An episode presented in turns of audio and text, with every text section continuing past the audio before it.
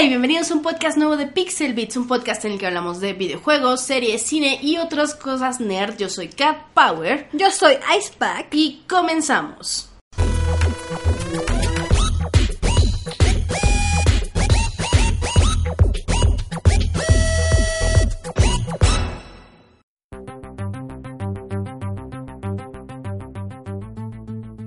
Antes de ir a lo que hemos estado jugando y las recomendaciones, queremos agradecer muchísimo a todos los Patreons y suscriptores del canal. Entonces, muchísimas gracias en Twitch a Alan Olvera, Jeremy Yeros, Taco Hell, Juan Fullmetal, Blatterby, perdón, Butlerby, Inge Manolo Ambra, Kevin Ruiz, Borrepkowski, DJ Sacred, Dr. Solus, Vikingo Kindergardiano, Mostachin, Fer Arias, Mono DSL, Minos G y Gaijin. Y en el fabuloso Patreon, muchísimas gracias a Erilas, Fer, Arias, Lobo de Dimir, Mikato Salazar y Ricardo Federico Tello. Muchísimas gracias. Y también muchas gracias a los que nos dejan bits y nos dejan donaciones durante los streamings. Los apreciamos muchísimo.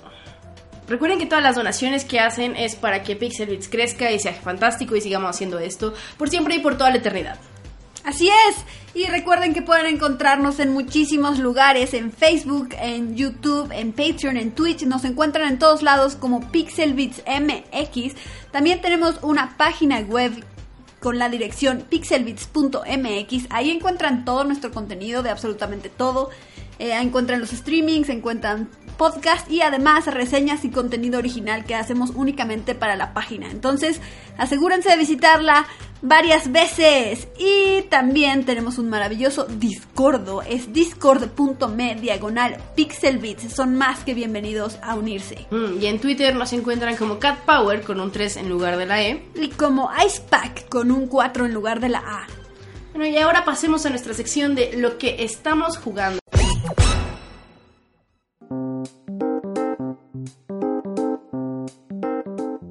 O estuvimos jugando. La verdad es que hace un poco que no grabamos este podcast eh, y entonces hay una lista eterna de juegos que hemos jugado eh, o que estamos jugando en este momento, así que vamos a empezar. Eh, ok, el primero es Scribblenauts eh, Mega Pack. Scribblenauts Mega Pack. Esta es una colección que he estado jugando en Nintendo Switch.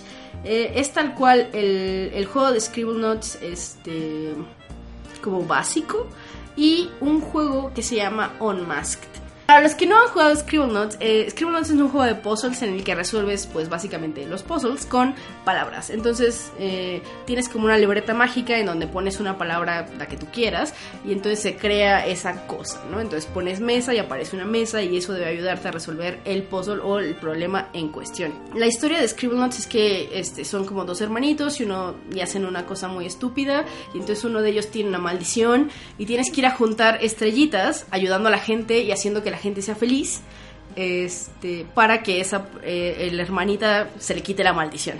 Entonces, intentando hacer que la gente sea feliz, eh, es que avanzas en un mundo, este, pues no de mundo abierto, pero pues un mundito ahí que puedes explorar, como con diferentes temáticas. Entonces, en el mundo eh, vas a un hospital, o vas a una cafetería, o vas a un mundo hecho de dulces. Y, y, dependiendo como de esta lógica te ponen retos, ¿no? Entonces, por ejemplo, en el hospital eh, llegas como con un doctor y te dice como, oh, ayúdame a curar a los pacientes. Y entonces eh, te pone un reto en el que empiezan a llegar como cinco o seis pacientes y tienes que curarlos de algo, ¿no? Pero, ¿cómo los curas? O sea, ¿qué clase de enfermedades tienen? Porque mucho del chiste de Scribblenauts es que puede ser creativo, ¿no? Realmente puedes resolver las cosas de varias maneras para que para que puedas avanzar en el juego, ¿no? Claro, pues es que realmente, eh, bueno, ya, además de que no son enfermedades comunes, son como cosas con mucho sentido del humor, ¿no? Entonces, eh, de pronto llega como una boca que tiene una caries y tú puedes hacer bueno, lo que yo hice para resolver esto eh, fue tal cual poner un martillo y atacarlo hasta que pues se, se cayera su diente. Ajá. ¿Cuánta violencia? También podrías haberle cepillado. ah, no funcionó. Eso fue lo que, lo que intentaste. Sí, lo intenté y no funcionó. Después llamó un dentista y también funcionó. Ah, el dentista también funcionó. Sí. Eso es increíble. Sí, eh, la verdad es que el juego es muy entretenido, sobre todo pues para niños este más jóvenes, supongo, lo recomiendo. Eh, como Pero no 10, tan jóvenes. Sí, no, ¿no? tan jóvenes, porque sí necesitan saber muchas palabras y tener como un buen vocabulario, o al menos pues poder imaginar muchas cosas, ¿no? Eh, y entender lo que están planteándoles en las situaciones. Porque, por ejemplo, em, no sé, hay algunas situaciones como, oye, me robaron mi globo, ¿no? Y entonces, aunque, aunque le des al personajito que le robaron su globo otro globo, eso no resuelve la situación porque aún quedan por Aún ahí las personas que lo robaron. Ah, Ajá. Entonces tienes que ir como a buscarlos o así. Tienes que buscar a los a la gente que robó el Ajá, exacto. O luego te dicen como, ah, necesito un animal antiguo, ¿no? Y entonces pues necesitas saber pues que un Que dinosaurio. los dinosaurios. Exactamente, que un dinosaurio. Pero pones dinosaurio y ya aparece. Ajá, exacto. Y este, este además, este, tiene un, tiene un, pues no es un modo, pero es algo que no tenía el primer Scribble Notes, en donde eh, puedes poner adjetivos a las cosas. Entonces puedes poner dinosaurio grande, o dinosaurio enfermo, o dinosaurio azul. Y entonces... eh, Entonces aparece un exacto. dinosaurio con esas características. Exactamente. Eso está padre. Está muy chido, está muy muy chido. Y también, por ejemplo, eh, no sé, encuentras una persona triste y te dice como, ah, haz que sonría o haz que sea feliz o no sé qué, ¿no? Y entonces puedes modificar, puedes agregarle un adjetivo a esa persona y entonces ponerlo como persona feliz y entonces se pone feliz. Qué manipulador. Sí. La otra parte del juego que es Scribble Notes Unmasked, este, es un juego, es Scribble Notes pero con personajes de DC, de superhéroes de DC. Entonces, por razones, llegas a Ciudad Gótica y puedes ir a Metrópolis y puedes ir a OA eh, y ahí ayudas a los héroes a hacer varias cosas. Lo que no me gustó de Unmasked es que asume que sabes cosas acerca de los héroes. Entonces, si eres un poco manco con los héroes de DC como yo, eh, va a ser un poco más complicado. Entonces, en realidad sí está muy padre y está padre porque tiene a todos los personajes de todo. Pero yo creo que yo, para lo que usaría ese juego, es nada más para ver quién gana en las peleas. Así como Wonder Woman, madreate Superman y a ver quién gana. Pero también hay retos y cosas que hacer. Ok, yo solo lo usaría para eso. Entonces, por ejemplo, asume que sabes, no sé, que tal personaje es enemigo de tal personaje. No me juzguen, yo la verdad no sé mucho del mundo de DC. Si me preguntan de Marvel quizás un poco más, pero el mundo de DC sí me confunde, ¿no? Y entonces de pronto me encontraba con enemigos que según yo eran mis amigos, pero no lo eran.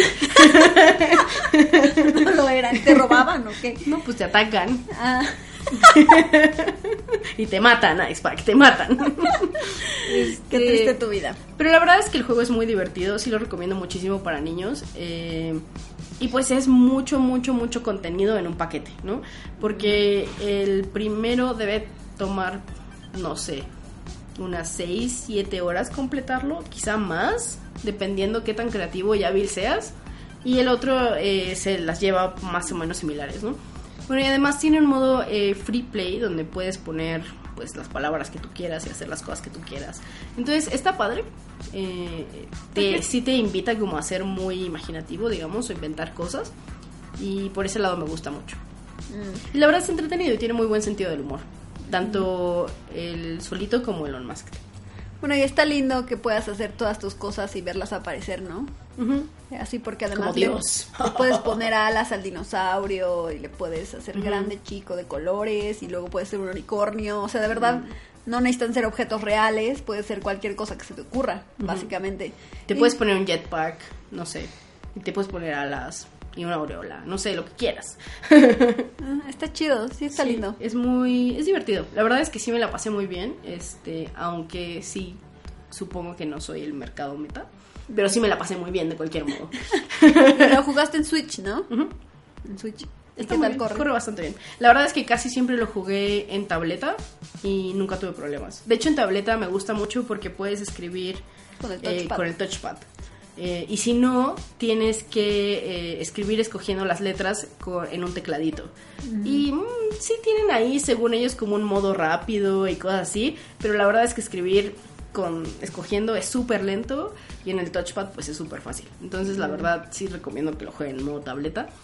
Em, Ok, sí, eso. Bueno, qué bueno que, que sí apoye, que sí tiene esa característica, ¿no? Porque podrían haberla ignorado esa idea. Ah, Creo que, vale. creo que si no la tuviera sería súper difícil jugarlo.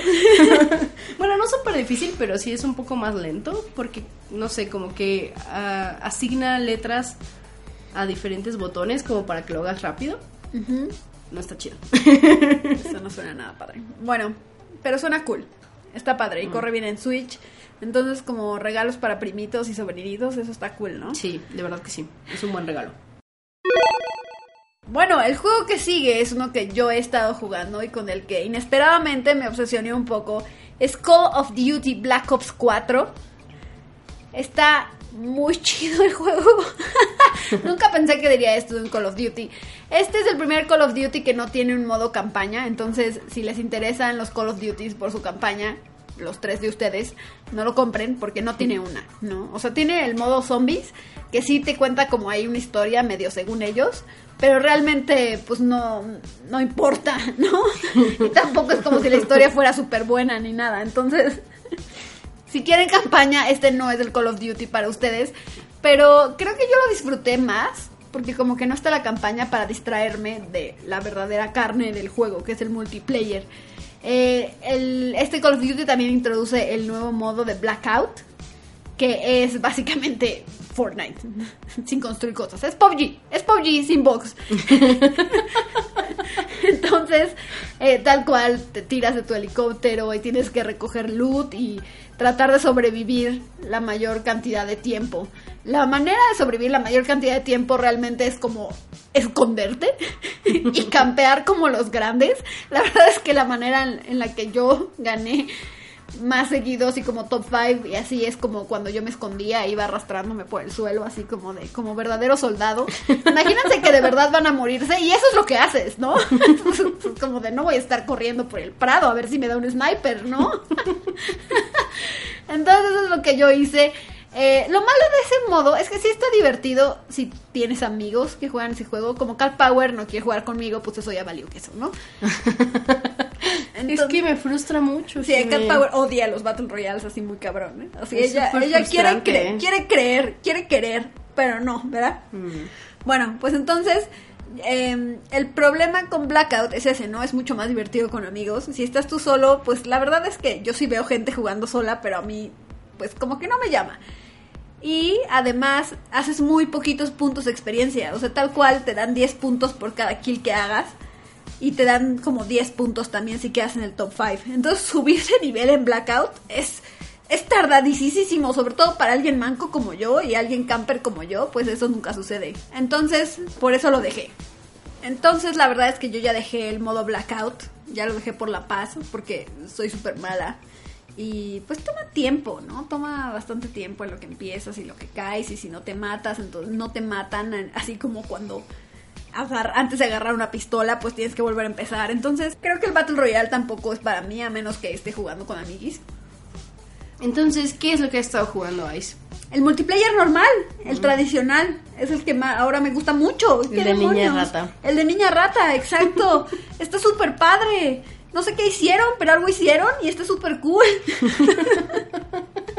Como que eh, te mueves rápido, pero no tan rápido, entonces sí entiendes qué es lo que está sucediendo, ¿no? Porque en Advanced Warfare y esos en los que tenías muchísima movilidad y doble salto y corrías por las paredes y la mamada, es como de yo nunca sabía qué pasaba, nunca, nunca sabía qué estaba pasando.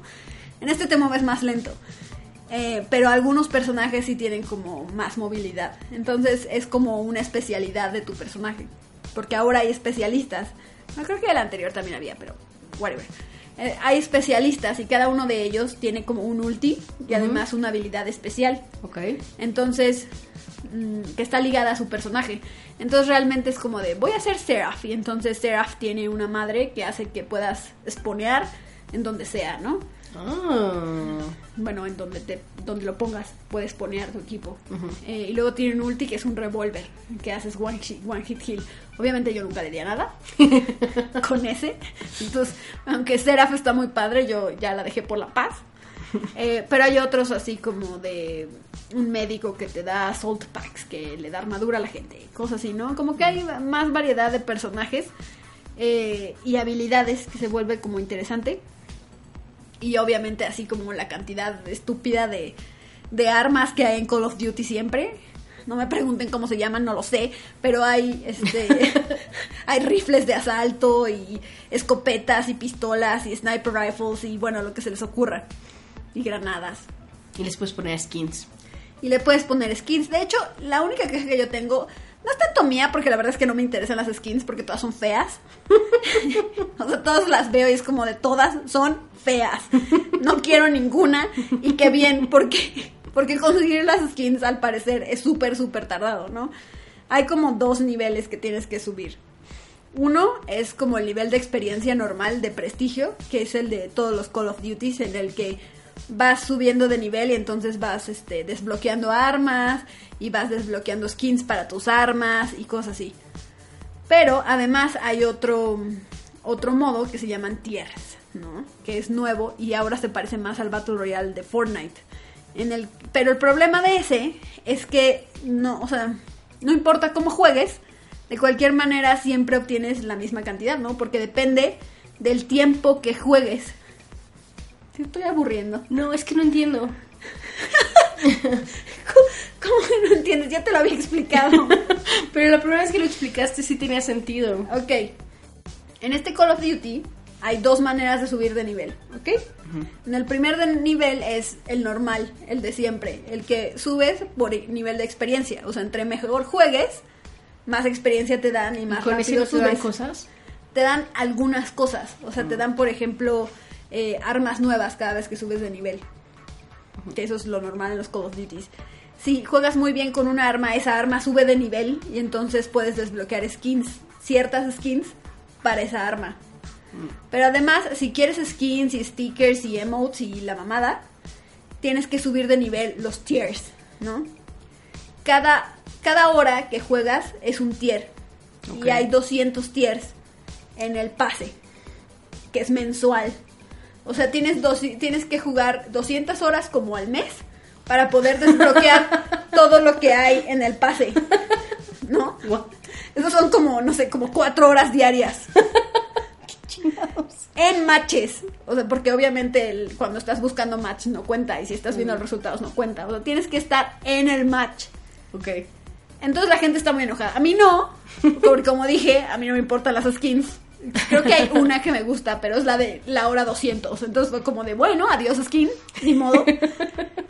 Y puedes desbloquear esos tiers con dinero real. Mm. Cada tier te cuesta un dólar.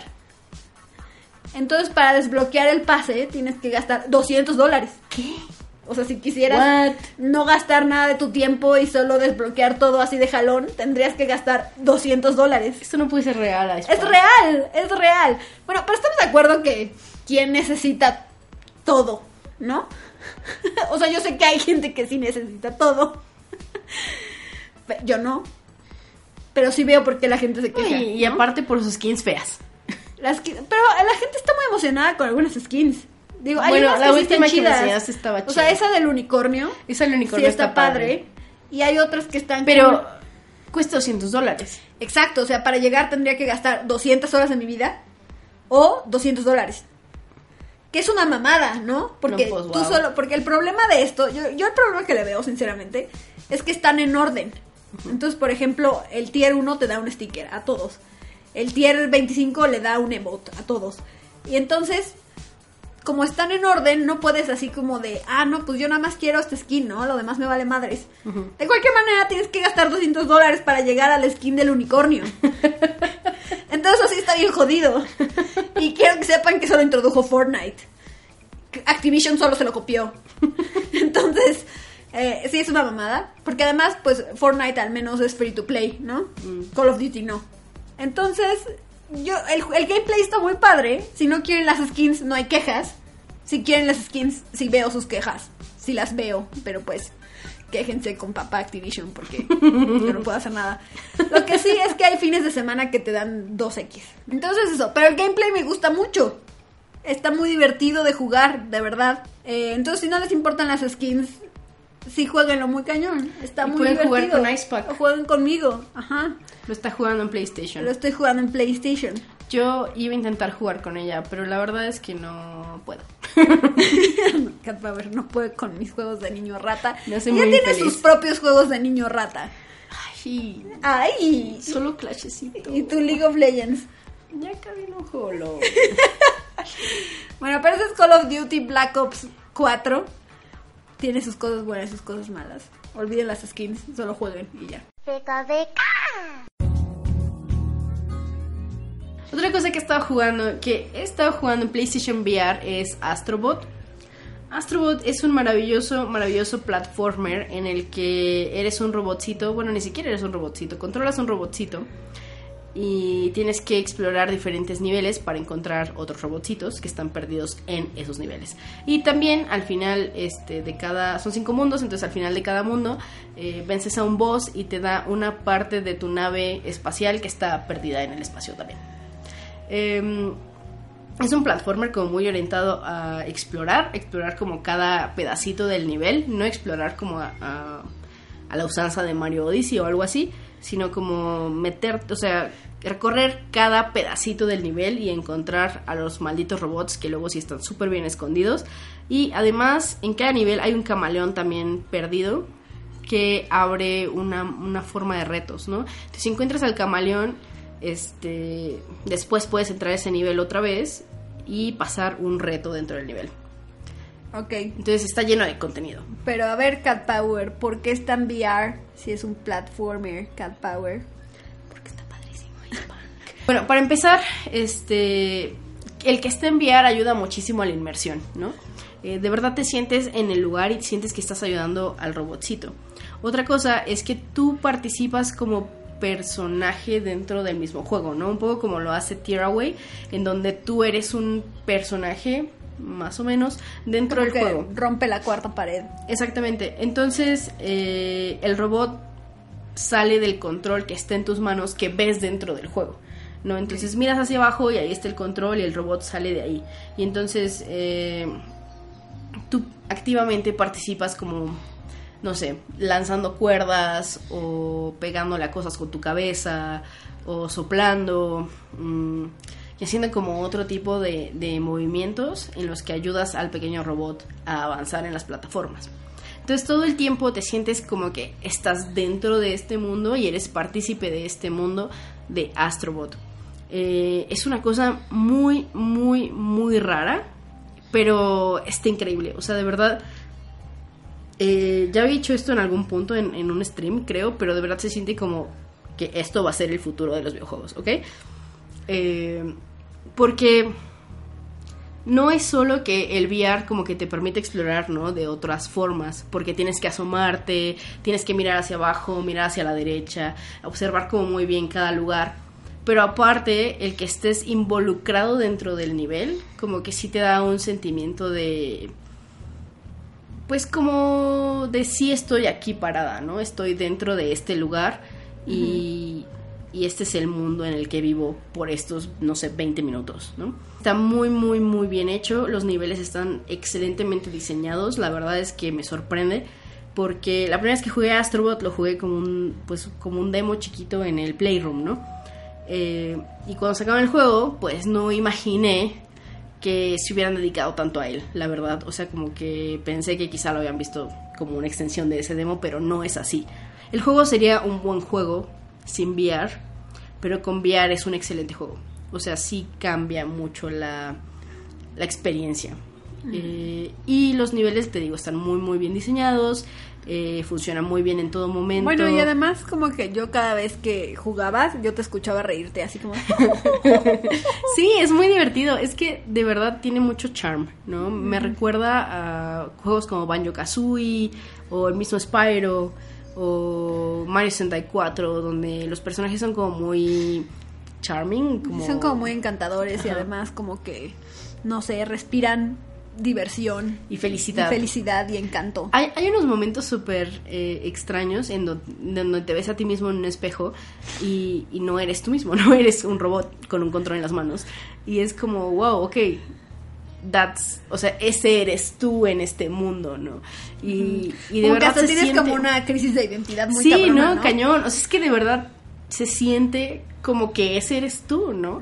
Eh, la verdad es que el VR... Es como si cambiaras de cuerpo. Está cañón. El VR es una cosa muy, muy extraña, muy espectacular. Y es rarísimo que con solo, no sé, bloquear un poquito tus sentidos, tu cerebro crea otras cosas, ¿no? Crea que estás ahí adentro. eh, es muy divertido. La verdad es que se los recomiendo muchísimo si tienen VR. Este, no sé si yo compraría un VR por este juego, pero aprecio muchísimo tenerlo y poder jugarlo, ¿sabes? Pues es que es un poco como ya va la avalancha de juegos que valen la pena, ¿no? Este Claro. Tetris Effect, del que voy a hablar ahorita, que es de Racine.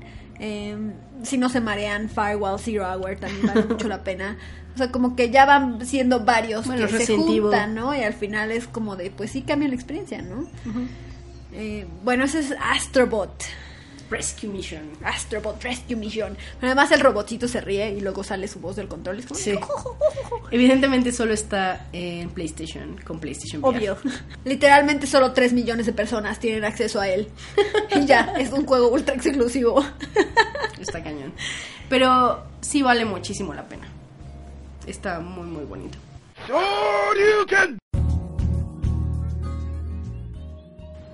Ok, muy bien, continuando con el tema del PlayStation VR. Yo he estado jugando Deracine, Deracine, Deracine. Who fucking knows cómo se pronuncia? Es, es- es fecha que Bueno, no sé lo googleaste y parecía Pues que era de Deracine, Racine, ¿no? pero como que no tiene sentido en mi cabeza, ¿no? Eso porque tiene tantos acentos y no lo vas a pronunciar. Y tantas letras. y tantas letras, pero bueno, de Racine, porque además está en francés. Eh, es el nuevo juego de From Software, exclusivamente para PlayStation VR. De hecho, lo anunciaron en E3 y dijimos, "Mm, eso fue interesante, porque además tiene un look y una atmósfera un poquito Bloodborne. sin- Pero con más colores. con más colores. Bueno, sí, es menos tétrica, es como si estuviera en la misma época, ¿no? Pero en otro lugar. Ajá. O sea, sigue siendo como victoriano. Sí, es como victoriano gótico ahí, un poco raro. Pero hay colores. Ajá, hay colores. O sea, no imaginen, no imaginen Bloodborne. Sí. Porque Bloodborne es muy gris. Es Esto es, poco- como más cálido. Sí, es más cálido, es como más de la arquitectura. Y no es tan tétrico, pero es como una atmósfera más bien como nostálgica. Mm. Nostálgica, victoriana, rara. Em, el juego básicamente eres un hada, ¿no? Eres un hada y te dan un anillo y un reloj. Y con el anillo y el reloj puedes controlar el tiempo que le queda a los seres vivientes. Y además puedes transportarte en el tiempo. Eh, Suena súper creepy tu poder. Sí es super creepy mi poder. Sí es super creepy mi poder. Eh, es, es básicamente un point and click, pero en, en VR. Entonces, tú eres un hada y puedes ver tus manos, porque este juego se juega con moves. O sea, fuerzas tienes que tener los moves. No se puede jugar con DualShock y ya. O sea, necesitas los moves, el visor, la cámara, el PlayStation, no sé, se la mamaron. Pero creo que la experiencia sí cambia, ¿no? Porque en el juego puedes ver tus manos y puedes agarrar objetos y examinarlos y darles la vuelta. Y es como de, "Uy, estoy sosteniendo esto, ¿sabes? Es muy raro. Y entonces eres un Como si hada. una extensión de mano, ¿no? Sí, se siente bien raro, porque además pues tal cual se mueve como tú te mueves. Entonces después de un rato sí es como de, sí, tu cerebro dice, a huevo, esta es mi mano, ¿no? Cañón, cañón, cañón. Y entonces eres un hada y estás en un orfanato, eh, como dije, como de la época victoriana, rara, ¿no? En, una, en un mundo en el que existen las hadas. Y entonces tú conoces a cinco niños que viven en el orfanato, que es como un orfanato escuela, y los vas conociendo, ¿no? Es como son niños que, dis- que creen en las hadas y dicen, ay, es que el hada es súper súper chida, hay que ponerle su silla, hay que hablar con ella, y las leyendas del hada, y así, ¿no? Como que pasas un buen rato conociendo a los niños eh, y te hablan directamente. O sea, ellos no te ven, pero te hablan. Entonces te dicen así como, oye Ada, el día de hoy vamos a vamos a tocar este, vamos a hacer un recital para ti, ¿no? Entonces puedes ver a los niños que van por sus instrumentos eh, y van y los escuchas decir como qué canción van a escuchar, a escoger para tocarte a ti. Entonces, no sé, como que te encariñas un chingo con los niños. O sea, sí, sí es bien raro, es como de, ah, son mis huerquitos, ¿sabes? O sea, yo soy su hada y hay que cuidar estos huerquitos. Porque además son todos dulces, todos tiernos.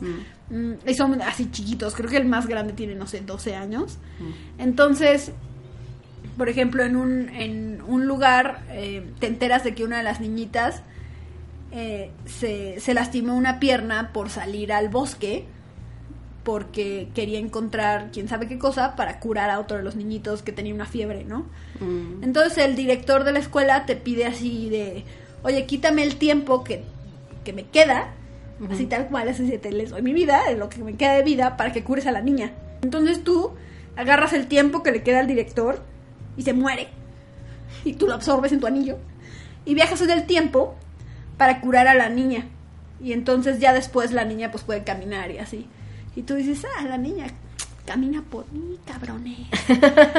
entonces, ah, no sé, como que si te un buen. Entonces al principio yo decía, o sea, sí está muy lindo y está muy padre y de verdad siento que conozco la casa, toda la casa, porque es una casa gigante victoriana que tiene como capilla y, y este un auditorio de música y así, es gigante, ¿no? Y tú la, la puedes recorrer toda. Entonces, neta, yo ya siento que conozco esa casa y ahí viví un ratón.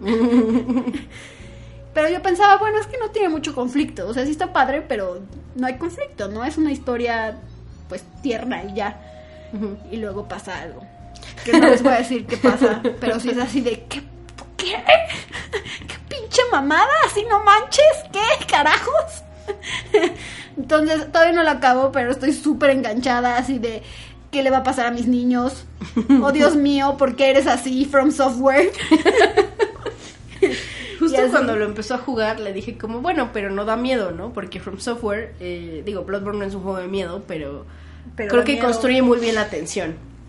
Eh, y te, sí te saca como unos sustillos, ¿no? Eh, bueno, y aparte Yo es como muy, unsettling. Entonces, como que yo esperaba algo así de Y a Spack decía como, no, es muy tierno, bla, bla, es más bien como nostálgico. Y luego me contó lo que pasó. y fue como... Ok. Sí, está terrible, casi lloro. Ay, neta, casi lloro. O sea, From Software. De verdad se me llenaron de lágrimas los ojos, así de no, ¿qué está pasando? Porque te encariñas un buen con los niños. Yo no sé si es por la historia que cuenta From Software o es realmente una cualidad del VR, porque como que los ves muy de cerca, ¿no? O sea, los ves como muy íntimamente, como si realmente estuvieran hablando contigo de frente y los tienes a 10 centímetros de tu cara, ¿no? Entonces como que se destruye esta barrera de lo estoy viendo en una pantalla y es como si los conocieras. Y se siente horrible cuando les pasa algo. Es como, ¿qué carajos? Así, cerebro. These people are not real. Pero, ah, si tienen, si tienen VR, sí lo recomiendo. Bueno, y tienen los moves, y todo el desmadre. Sí está chingón. Está cañón que necesites como todo ese asunto, ¿no? Todo. Pero creo que sí es necesario al final para, para tener la experiencia completa. Claro. Y para no marearte. Creo que también ayuda para no marearte. Los moves. Ajá. Ok, bueno, eso, eso es Deracin, exclusivo PlayStation VR de From Software. Eh, otro juego que he jugado últimamente es Lego DC Super Villains, que ya me vieron jugar en stream. Este juego es básicamente otro juego de Lego. Eh, se juega igual que todos los juegos de Lego, eh, en donde hay piezas que tienes que armar para resolver puzzles, ¿no? Y tienes diferentes personajes y entonces cada personaje tiene una habilidad que te sirve para abrir una puerta o resolver el puzzle o saltar una pared o colgarte de una cosa.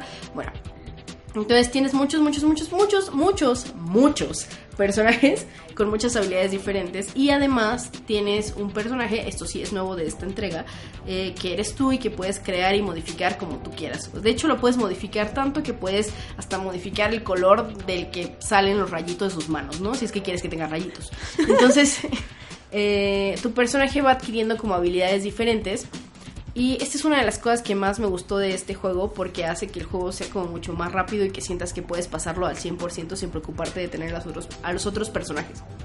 Porque era una cosa que me pasaba mucho en los juegos de Lego, ¿no? Que llegaba una puerta y era como, ah, vuelve en free play para poder abrir esta puerta, ¿no? Y esto sí pasa, sí sigue pasando. Este, a Lego le gusta hacer eso, no sé por qué. Eh, pero pasa muchísimo menos. Entonces, eh, bueno, y otra como característica que también comparte con otros juegos de Lego es el sentido del humor. Es muy, muy chistoso. Este, el voice acting es muy bueno. Las cinemáticas están muy bien animadas. Y la historia, mm, pues es rara, pero es coherente y funciona, ¿no? Entonces, Bueno, ¿qué más se puede pedir? la verdad es que eh, es un juego muy divertido, pero si han jugado otro juego de Lego, pues es la misma Es experiencia. el mismo juego, o sea, es un juego de Lego. Vamos, sí tiene ah, niveles mucho mejor diseñados que otros. O sea, sí siento que le echaron un poco más de cabeza a muchos niveles, ¿no? Y que aparte están, y los gráficos son mucho más bonitos que en otros juegos de Lego. Porque me pasaba, por ejemplo, ¿cuál fue este que jugamos? Mm, creo que en Lego DC Super Heroes me pasaba que mm, no entendía muy bien para dónde seguir. A eso me pasaba muchísimo en los juegos de Lego. Es como de no, veo, no veo a dónde ir. Es que no como veo todo cuál es el está hecho de Lego, todo está Ajá, hecho de como Lego. que nada tiene Nada se énfasis. distingue del fondo. Exacto, nada más como que se mueven tantito más y es como de, obvio no te vi, estás ahí vibrando, ¿no? Entonces, este creo que hace eso un poco mejor, sobre todo en algunos niveles. Eh, en otros sí es como, what? Pero en algunos sí lo, hace, sí lo hace mucho mejor. O sea, se nota que pues ya perfeccionaron el estilo Lego. Que es el mismo juego. Exacto. Eh, es, es un poco lo que sufre Tell, sufría Telltale, ¿no? oh. Que era el mismo juego y todo el mundo decía, es el mismo juego, solo cambiaste de personajes. Sí, es un poco así, la verdad. Miren, la historia es muy buena y si tienen un sobrinito, niñito, que sea más fanático del Joker que de Batman, este es el juego para él. Ok, pero ¿qué dirías? ¿Lego? ¿Lego DC, DC Super Villains o Scribblenauts? Rápido, ¿cuál de los dos está más chido? Scribblenauts. Scribblenauts. Es que Scribblenauts, eh, es que el Lego DC Super Villains lo puedes jugar, lo pueden jugar más niños, yo creo, más chiquitos. Y Scribblenauts eh, me gusta más porque siento que te invita a crear, ¿no? Y a hacer como, y a como impulsar este, este motor creativo de los niños, este que creo que es algo está muy chido, ¿no? O sea, porque cuando eres niño imaginas cien mil cosas y luego como que no te das cuenta que pues puedes hacer algo más con ellas, ¿no? O sea, que podrías estar creando historias o creando dibujos o creando whatever. Y creo que eh, Scribblenauts sí ayuda a los niños a, hacer- a visualizarse como creadores, ¿no? Entonces, me gusta mucho ese concepto y me gusta mucho esa idea. Pero, DC Super Villains sí está bien. O sea, sí es un buen juego. Solo bueno, si y ese no... se puede jugar de dos. Sí, es scope. Sí. Pero no sé, a mí no me gustan los Legos. O sea, de verdad no los disfruto. Los disfruté uno, el Lego Star Wars, creo, el que Mm. jugamos en GameCube, tú y yo. Creo que fue el único. Ya de ahí en fuera es como de, este es el mismo pinche juego, ¿no? Sí. Entonces, eh, no lo disfruto para nada. Aunque usualmente tienen buen sentido del humor y cositas así, pero es que no- el sentido del humor de Lego es muy bueno. Si nunca juegan un juego de Lego, es como la película de Lego o Lego Batman. Entonces, así es el sentido del humor. Entonces, sí es muy cagado. La verdad, sí es muy cagado y sí te ríes. Pero pues, mm, Ah, pero te aburres después de un rato. Es como de, ah, ok. pues no, Ah, es, no es para nosotros. O sea, estoy de acuerdo. Estoy de acuerdo. Definitivamente, si pensaban comprarlo, no lo hagan. Es para niños. Es para su sobrinito que está obsesionado con el Joker. o con Lex Luthor. Pero ni siquiera sé cómo te obsesionarías con Lex Luthor en este entonces. Con el Joker. Qué horror. Sí, con el Joker todavía un poco más. Pero I don't know. Sí conozco Si unos niñitos que están obsesionados con el Joker, el Joker. preséntenle a otros héroes. Porque ese es un villano. She's fucking nuts. Es que bueno, en, en las series animadas esto lo desdibujan muchísimo. Ah, sí, supongo, ah, sí, supongo que si eres fan de ahí, supongo que tiene sentido. Steel, Steel. La cosa que sí es súper creepy y sigue siendo súper creepy, aunque esté hecho de Lego, es Harley Quinn que le diga Mr. J al Joker. Me da mucho creep, mucho creep. Sí, es muy creepy, sí es muy creepy. Pero creo que esa es la intención. Pero es, es disgusting. No deberían, no deberían dejar que una caricatura se dirija a otra caricatura como Mr. J. ¡Censurado! Censura de la Tea Cat Power. bueno, está bien. Yo le compraría Scribble Notes.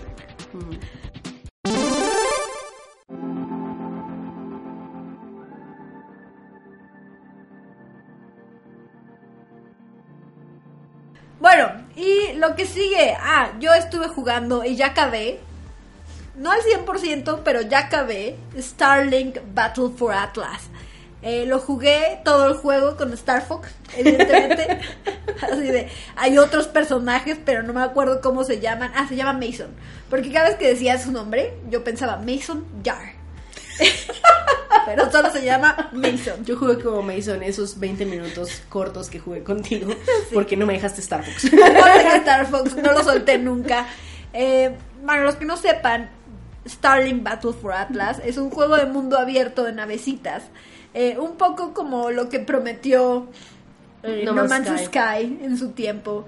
Obviamente mucho más compacto, ¿no? Porque solo puedes explorar un sistema solar. Pero creo que eso beneficia al juego, tanto narrativamente como en cuestión de exploración. Que esté como más pequeño. Eh, el chiste es que puedes jugar todo, todo el juego como Star Fox, aunque técnicamente Star Fox es un, es un invitado, ¿no? Es un personaje invitado. Si no juegas como Star Fox, de cualquier manera hay una historia y hay una razón de ser. Y tú, y si eres Star Fox, solo estás ahí como insertado. Así. ya sabes, así como dice, ¡Y Meowth! Así. Pero no se siente insertado. No se siente tan insertado, no. O sea, de hecho sí está bien integrado, está en las cutscenes, tiene muchos diálogos, tiene... O sea, hasta sus amiguitos voces. están en las cutscenes. Hasta los amiguitos están en las cutscenes. eh, tienes tu ulti, que también eh, eh, Es llamar a tus amiguitos. es llamar a tus Turu, amiguitos. turu. Y tienes la Tengo- música. Tengo la música así en mi cerebro bien cañón. Sí.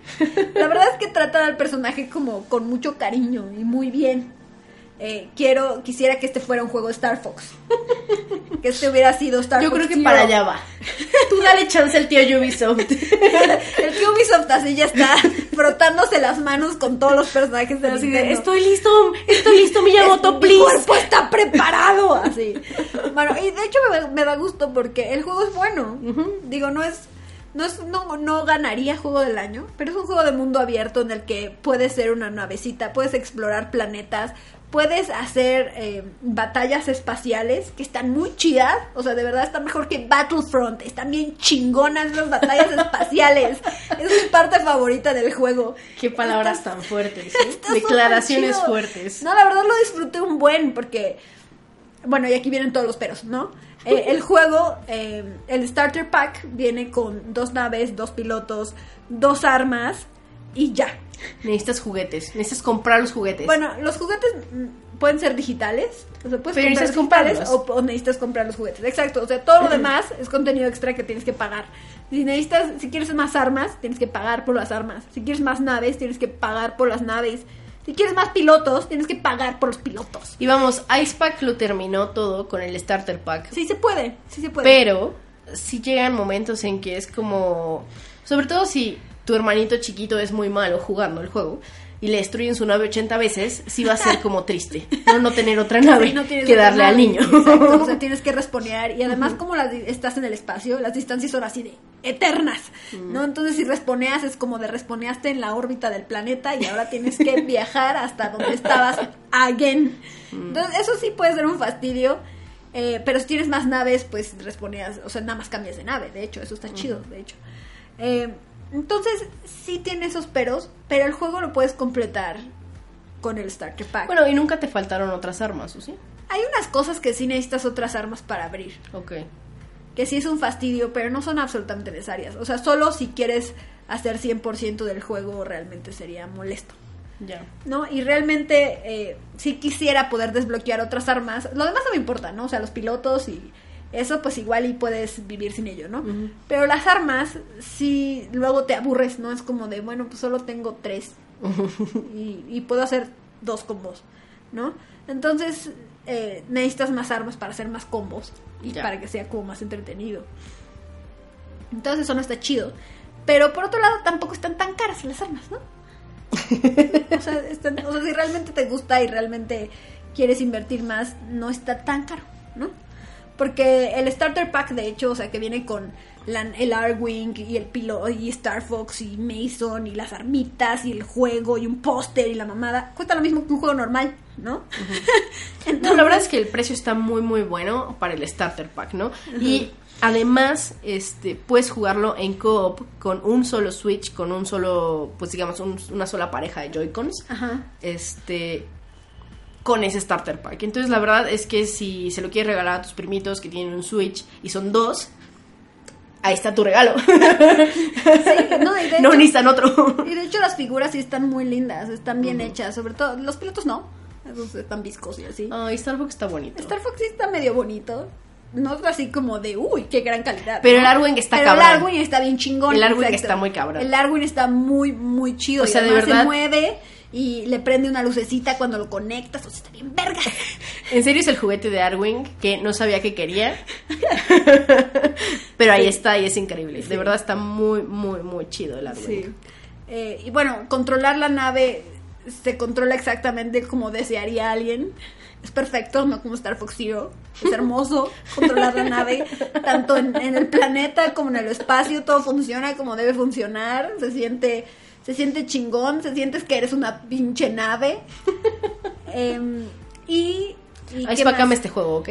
Sí, la verdad me la pasé muy bien. O sea, me tomó como 25 horas. Mm. eh, sin, sin 100%, ¿no? Si realmente quieres hacer 100%, pues te tardarás más. Sí puede llegar a ser repetitivo, o sea, por eso no lo llegué al 100%, es como de ya siento que ya hice lo que necesitaba hacer, ya no necesito más, ¿no? Pero sí hay más cosas que hacer si realmente te obsesionas, o se, obsesiona un pequeño. Em, ¿Cómo cuántos años crees que tenga que tener para jugar esto? ¿Como 10? pues ¿Menos? que está más joven, como 7, porque en realidad el juego no es difícil. Mm. Em, una vez que te ajustas como a los controles, realmente no es tan complicado. Y los controles son muy buenos. Son como, hacen como lo que uno esperaría que hicieran. Y pues tiene auto aim y cosas así, ¿no? Porque mm, si fueras una nave real, no le darías, ¿no? Eh, y tienen. Puros juegos para niños en este podcast. Sí, cañón. Pero la verdad es que Starlink sí está muy lindo. O sea, si realmente les gustan los juegos de navecitas, porque no hay muchos además, Mm. si quieren un juego en el que se sientan como una pinche navecita explorando el espacio, este es el juego. Este es el juego. Y la historia tampoco está mal, tiene sus cutscenes, está lindo. Eso sí, eso sí, si no les interesa Star Fox, no jueguen la versión de Switch. La versión de Switch funciona y no se ve tan, tan mal. Pero la versión de PlayStation 4 y Xbox One se ve mil veces más bonita, mil veces Sí, mejor. sobre todo se nota en los planetas. Se nota muchísimo en los planetas y en el agua. O sea, no me quejo porque lo pude llevar a todos lados y jugué como Star Fox y estuvo bien. Pero si no les interesa Star Fox, no lo juegan Switch. No lo, no lo hagan. Se ve mil veces mejor en otras plataformas. Pero el juego está lindo. El juego es tierno. Está bien. Gran juego familiar. I approve. Muy bien.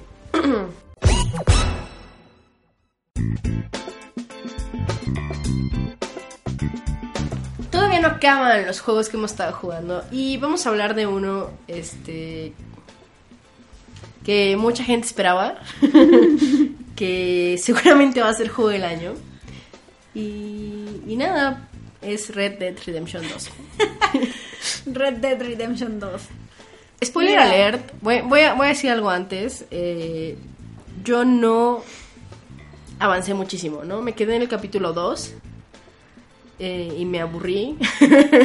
Entonces Icepack es la que va a hablar un poco más acerca de esto, porque ella, ella tiene más perspectiva que yo. Yo, yo lo he jugado más, yo lo he jugado más, pero todavía no lo acabo. Em, veamos, Red Dead Redemption 2. Yo no diría que es un juego, yo diría que es un simulador. Es un simulador de es un vaqueritos. simulador de vaqueritos. Y como tal, es una pinche maravilla técnica. Mm. Está como de wow, sí está increíble, las animaciones wow. Y Tiene muchos todo detalles. el realismo es impresionante. Eh, cre- creo que el nivel de detalle que le pusieron al juego sí es mis respetos. El nivel de detalle está cabrón. O sea, neta, eso de que, por ejemplo, matas un animal, dejas ahí sus restos y luego regresas y está y están ahí los restos como medio putrefactos, o que se sucia tu ropa, o se desgasta tu sombrero, o no sé, como estas estas minucias que hacen Sí. que el mundo se sienta muy vivo son impresionantes. O sea, de verdad es muy muy impresionante lo que logró Rockstar. Sí, o sea, como desde el punto de vista técnico es como de wow. Wow, mis respetos, lo hicieron increíble. Eh, el mundo también es hermoso, es, es muy, muy, parecido bello, a la es realidad. Muy, muy, muy bello. La verdad es que sí es como de esos, esos videojuegos que te tienes y ves a lo lejos y todo es muy bonito, ¿no? Sí. Y, y te sorprende lo lindo que es. Sí, Sobre todo los, los eh, amaneceres y atardeceres son muy, muy bellos. este Y sí, de pronto me detenía a tomar fotitos en el paisaje, ¿no? Eh, Bueno, la animación de todos los animales, o sea, por Mm. ejemplo, si, si le das a un venado y no le das bien, entonces se pone a cojear y luego se cae Ah, y sí, entonces hace unos triste. ruidos horribles de que se está muriendo y luego Es tú vas y le entierras el cuchillo. O sea, de verdad es como... Es un simulador. Es un simulador de eres un vaquero en esa época. Muy cabrón. Es, es terrible, la verdad. Ahora, ¿is that fun? Mira, creo que a mucha gente le parece divertido. Sí, yo creo que a mucha gente le parece divertido y qué chingón.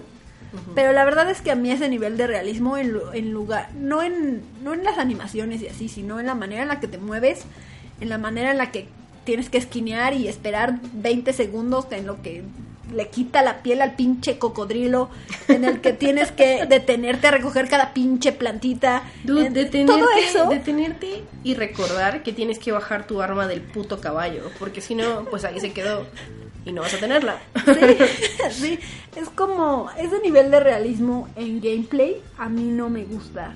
O sea, de verdad batallo muchísimo, de verdad me duele, de verdad me desespera, me enoja. Mientras juego estoy enojada. Entonces es como de, no es divertido para mí, no es divertido. Eh, especialmente al principio, Mm. sí, sí como lo sufrí, ¿eh? Creo que también una de mis quejas más grandes es que el juego tarda como en arrancar. O sea, como que empieza y te dice como, ah, sí, todo esto, pero... meh. O sea, como que no importa lo que hagas, este, no, como que parece que no pasa nada y no avanza. Es como, oh my Sí, god, oh no, my god, es ya que el cuéntame algo, por El favor. tutorial dura seis horas. y es seis horas de caminar en la pinche nieve de la manera más lenta posible. Dios mío, o sea, de verdad. Hay una parte. Porque me pasó a mí y luego te pasó a ti, yo no te dije nada. Me cierto. pasó que estaba en el tutorial cuando estás en la nieve y, y avanzando por la montaña y me dio sueño y me quedé dormida y ni siquiera era tarde. Eso nunca me había pasado con ningún juego. Y luego le pasó a Cat Power igual. ¡Qué chingado! Sí. Es que Arthur aparte se mueve súper lento. Ay, no, sí me desespera cómo se mueve. Y los controles son horribles. Y el shooting es espantoso. El shooting es GTA. O sea, de Perdóname, verdad. perdóname Rockstar, pero neta, es que no puedo disparar así. O sea, no, no, no es que no es divertido. O sea, o es automático y nada más te agachas y vuelves a salir y ya le disparaste. Mm. O tienes que sufrir con la pinche mira a ver si le atinas a algo. O sea, no, odio el shooting. Odio el shooting Es muy espantoso. cabrón. O sea, y no es que las armas se tarden. I'm fine. O sea, en Fallout se tardan Sí, un exacto. chingo en disparar. No, no That's es not the eso, problem. y tampoco es el recoil y no es nada de eso. No, no, es, es que la la- mira es lenta. es, es todo, o sea, todo, todo acerca de disparar. Porque a mí también me molestaba muchísimo en GTA V y es idéntico, es exactamente igual. O sea, hicieron copy-paste al código, a mí no me engañan. Entonces, es como si es una variedad técnica, qué juego tan hermoso. Bueno, y No la historia quiero jugar este juego. La historia, pues está ok. O sea, Mm. no es nada espectacular. A mí Arthur me cae mal. O sea, me caga cada vez que abre la boca. Eh, A mí no me caía mal hasta que empezó a quejarse de cosas. De todo se queja, de todo, de todo. Y es como, amigo, amigo, no mames. Si alguien debería estarse quejando es esa gente a la que le está robando dinero todo el día. Exacto, exacto. Y el Dodge, así pinche scammer, también me caga. Ah, ese me cae súper mal. porque Ese además- hasta me sentí mal cuando hice su misión. Fue así como, no, gone. No, además es como. Ay, es que no nos quieren. ¿Te cae? ¿Te cae, estúpido? O sea, te la pasas robándole a la gente y matando a los que no, a los que te caen mal. O sea, ¿what? ¿Qué clase de imbécil eres? Obviamente no te quieren. Own it. Ya sé, entonces todos me fastidian. O sea, yo sé que son outlaws y ese es como su shtick de ser criminales y creerse mucho por ser criminales y lo que sea. Todos me cagan. Todos. Ay, no, espera, me confundí. Dodge es el jefe, ¿no? Sí. Ah, él no me cae tan mal. Al que odio es al asurero. El, Ah, ¿el usurero? El usurero, ese sí no mames. Ese sí lo odio y podría matarlo si lo tuviera enfrente. O sea, neta lo odio. Sí, no es nada, nada buena onda. No sé. No, pero Dodge sí me cae bien. A mí no me cae Y el otro, el viejito, el que te enseña a cazar. me todo- cae al bien. menos te dan misiones y las misiones son vagamente interesantes. Son espantosas. Sí son, sí son espantosas, pero al menos te cuentan una historia, ¿no? Sí, pero te sientes súper mal mientras lo haces. Bueno, sí. o sea, neta, yo casi lloro en una de ellas. Sospecho que ese es el punto. como estoy dejando a este Ah. pobre hombre sin nada. ¿Por qué estoy haciendo esto? Sospecho que ese era el punto, la verdad. punto. Entonces, bien hecho ahí, Rockstar. That was the point. Eh, Una cosa increíble que sí me gusta un chingo es la ropa.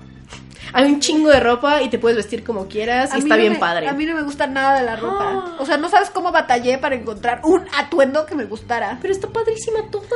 Está horrible, la odié toda. yo pasé vistiéndome mucho tiempo y escogía ropa cada ratito, así como "Mm, Yo este solo encontré un bien, abrigo que me y este es gustara. mi outfit de frío y eso, eso sí me gustó.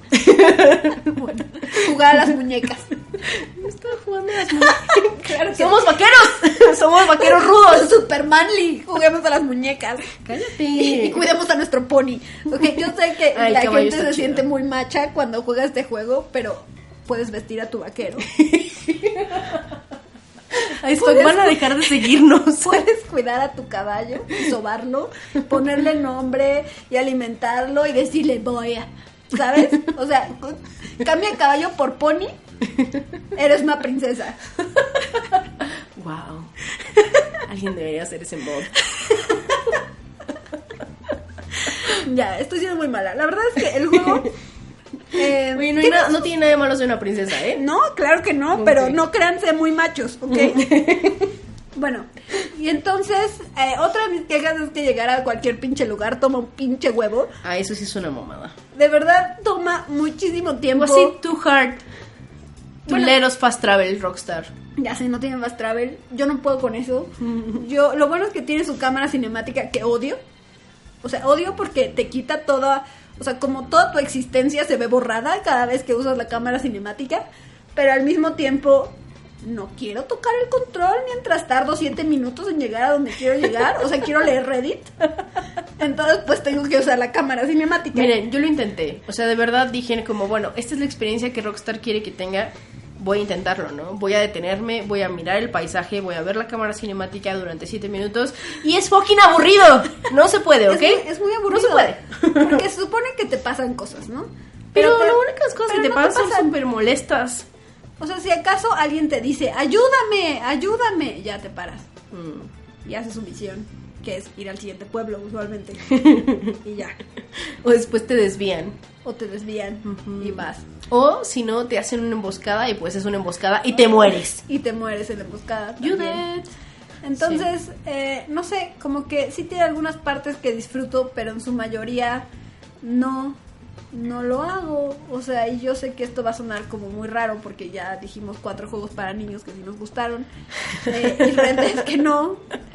No sé, no creo que sea un mal juego, solo no creo que sea un juego para mí. Ni para mí. Es una maravilla técnica, eso nunca lo voy a negar. Y el juego es hermoso, claro que es hermoso. Pero pero no quiero ser un vaquero, no quiero un simulador de vaqueros, quiero quiero un, Un juego juego, de de, vaqueros. vaqueros. Exacto. Entonces, pues esa parte no me gusta. Que va a ganar juego del año probablemente. Probablemente, pero yo no lo votaría juego del año. Em, pero bueno, o sea, Rockstar es o sea, siento que puede hacer lo que quiera y como tiene tanta goodwill y tanto éxito detrás de él, que es muy difícil que la gente diga no me gusta tu juego. Sobre todo porque sí es una maravilla técnica y desde de ese lado, del lado técnico, sí hay, es algo que hay que apreciar Y admirar. eh, sí. y admirar, claro, por el nivel de detalle que tiene así.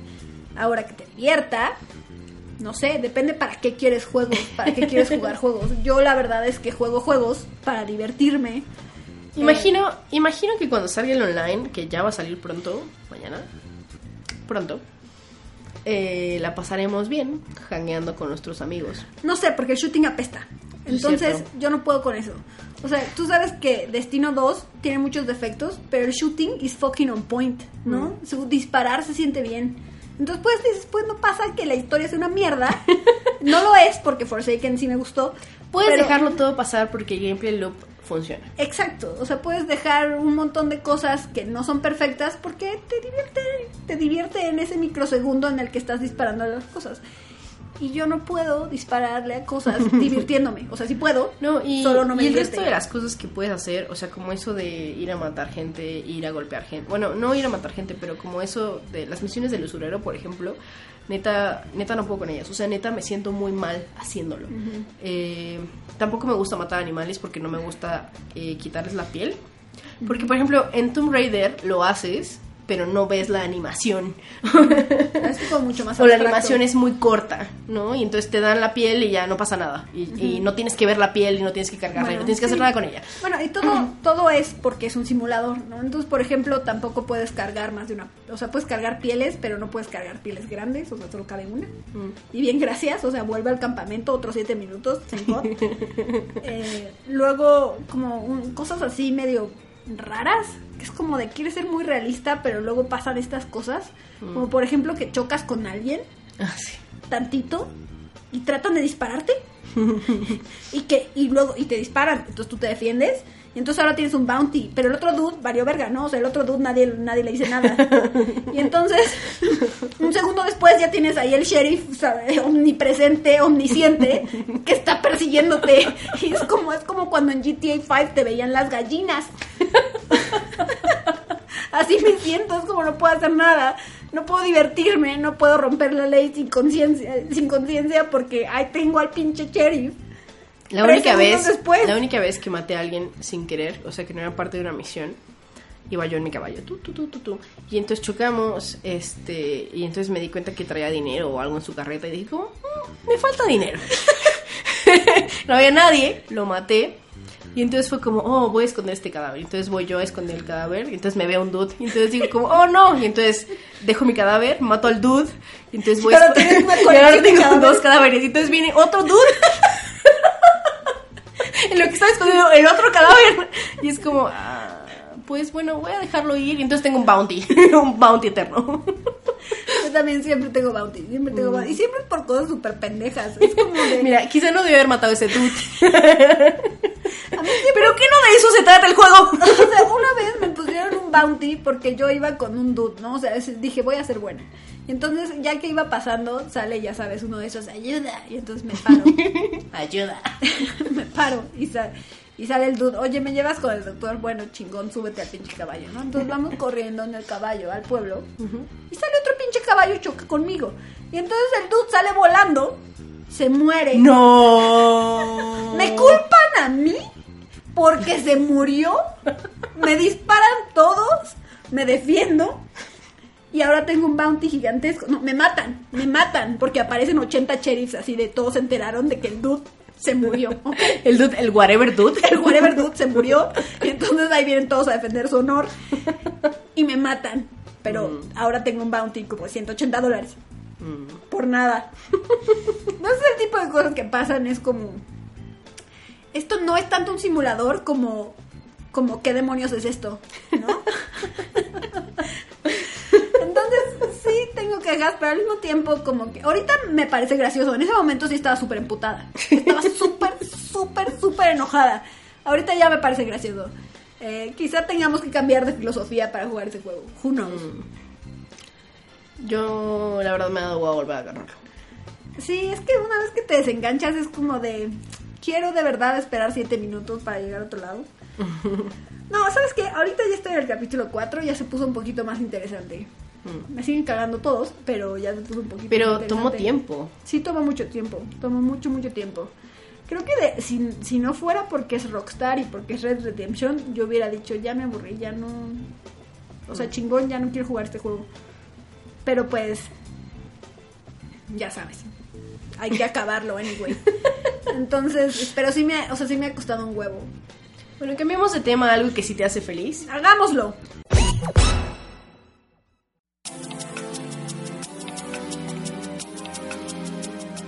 Spyro. ¡Spyro! Spyro Reignited Trilogy.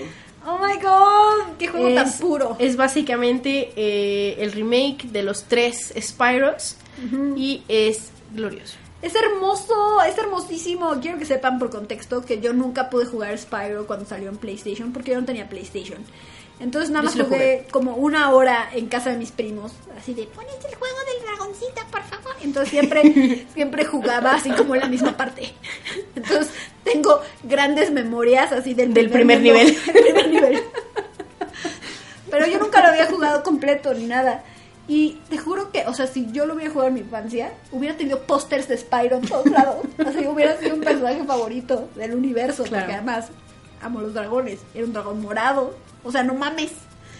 Entonces, ahora que lo jugué, Icepack en su infancia amaba el morado, por contexto también. es ¿Todavía el morado? Ahorita ya no amo el morado, pero sí, cuando era niña, sí, el morado era mi color favorito. Ese y el amarillo. Spyro.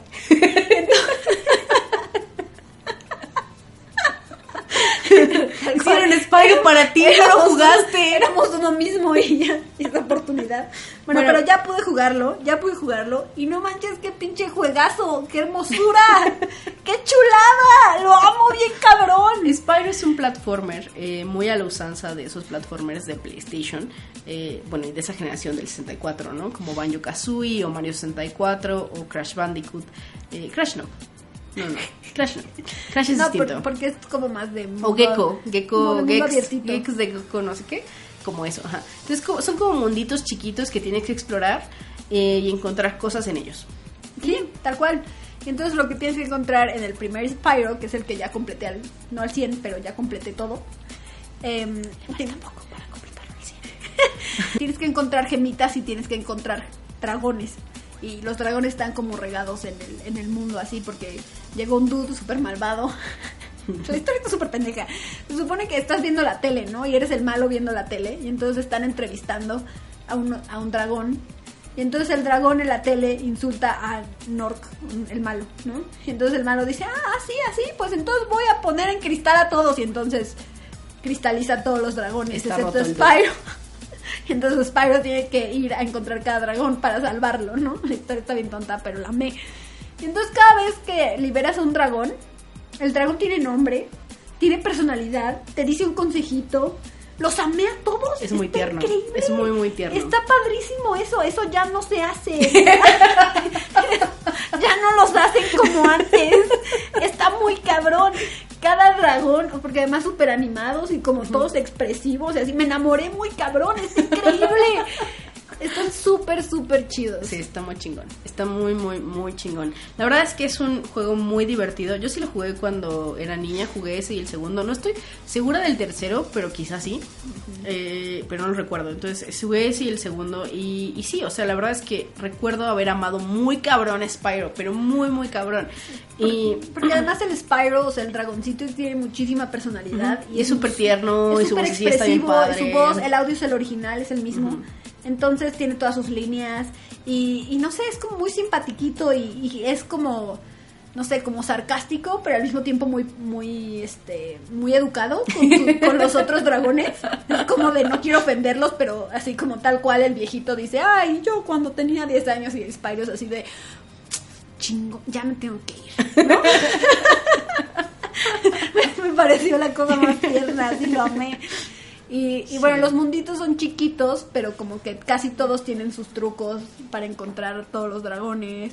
Eh, todo, casi to- todos los mundos tienen enemigos particulares. No sé, este es súper padre. Estoy súper enamorada de Spyro. Esto es súper chingón. y puedes eh, golpear ovejas con tu cabeza. Sí. Lo único que no me gustó fue el boss final. Mm.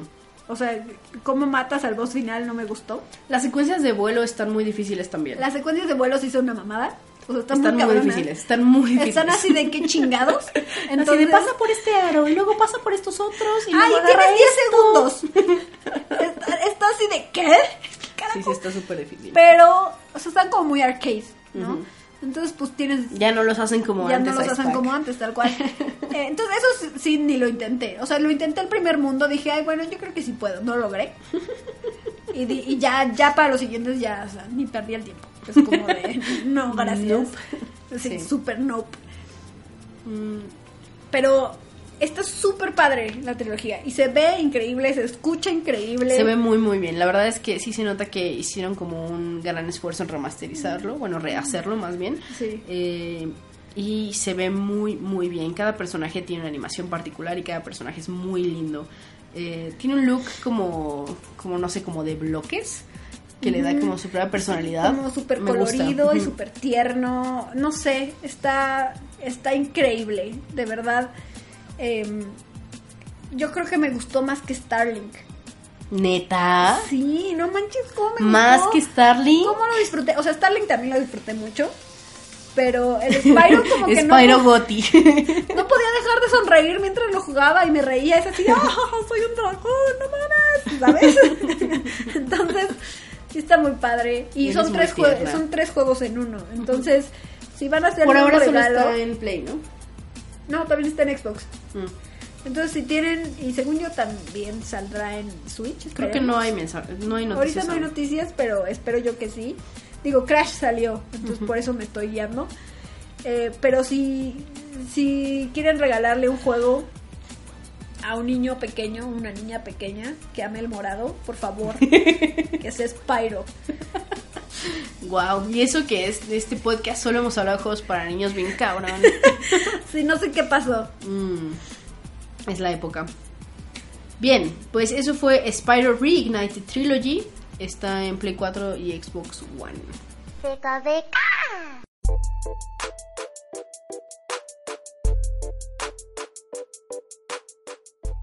Ya solo faltan dos. What? Uno de ellos es Super Mario Party. Este juego obviamente es exclusivo de Nintendo Switch. Super Mario Party es un gran, gran, gran Mario Party. Lo he jugado muchísimo tiempo y lo he disfrutado todas las veces, excepto cuando me ganan y entonces grito. ¿no? Pero creo que ese es el chiste de Mario Party. Sí, definitivamente. Eh, Creo que es un Super es un Mario Party que regresó a sus raíces. Es un Mario Party que puedes jugar con tu amigo Manco y vas a sentir que lo está haciendo súper bien de cualquier modo. Este, eh, o con tu sobrinito y te va a ganar de cualquier modo. Porque eh, es un juego malvado. Sí. Tal cual es, es, es un juego de suerte. No, y aparte, eh, los minijuegos, o sea, sí, sí requieren un poco de skill, pero la verdad es que es skill Sí, súper cualquiera básica. lo puede jugar, ¿no? Una Ajá, vez que entiendes cómo exacto. va la cosa, cualquiera, cualquiera lo puede jugar. Sí, cualquiera, aunque los que no, aunque el- aún los que no juegan videojuegos pueden jugar Super Mario Party y disfrutarlo, la verdad. Sí, la verdad es que eso sí está muy tierno. Es tal cual la definición de un juego familiar. Porque lo mejo- la mejor parte de jugar Mario Party es jugar entre cuatro. Entonces, eh, hasta ver jugar a la gente es divertido, ¿no? Porque las reacciones de la gente y cómo se emputan y quién va ganando y la suerte que te rompe y así. Eh, como que es muy entretenido de ver a la gente, ¿no? Es que justo eh, Mario Party, una cosa que hacía muy bien, por ejemplo el 2, era como esta cosa de que la suerte era la reina, ¿no?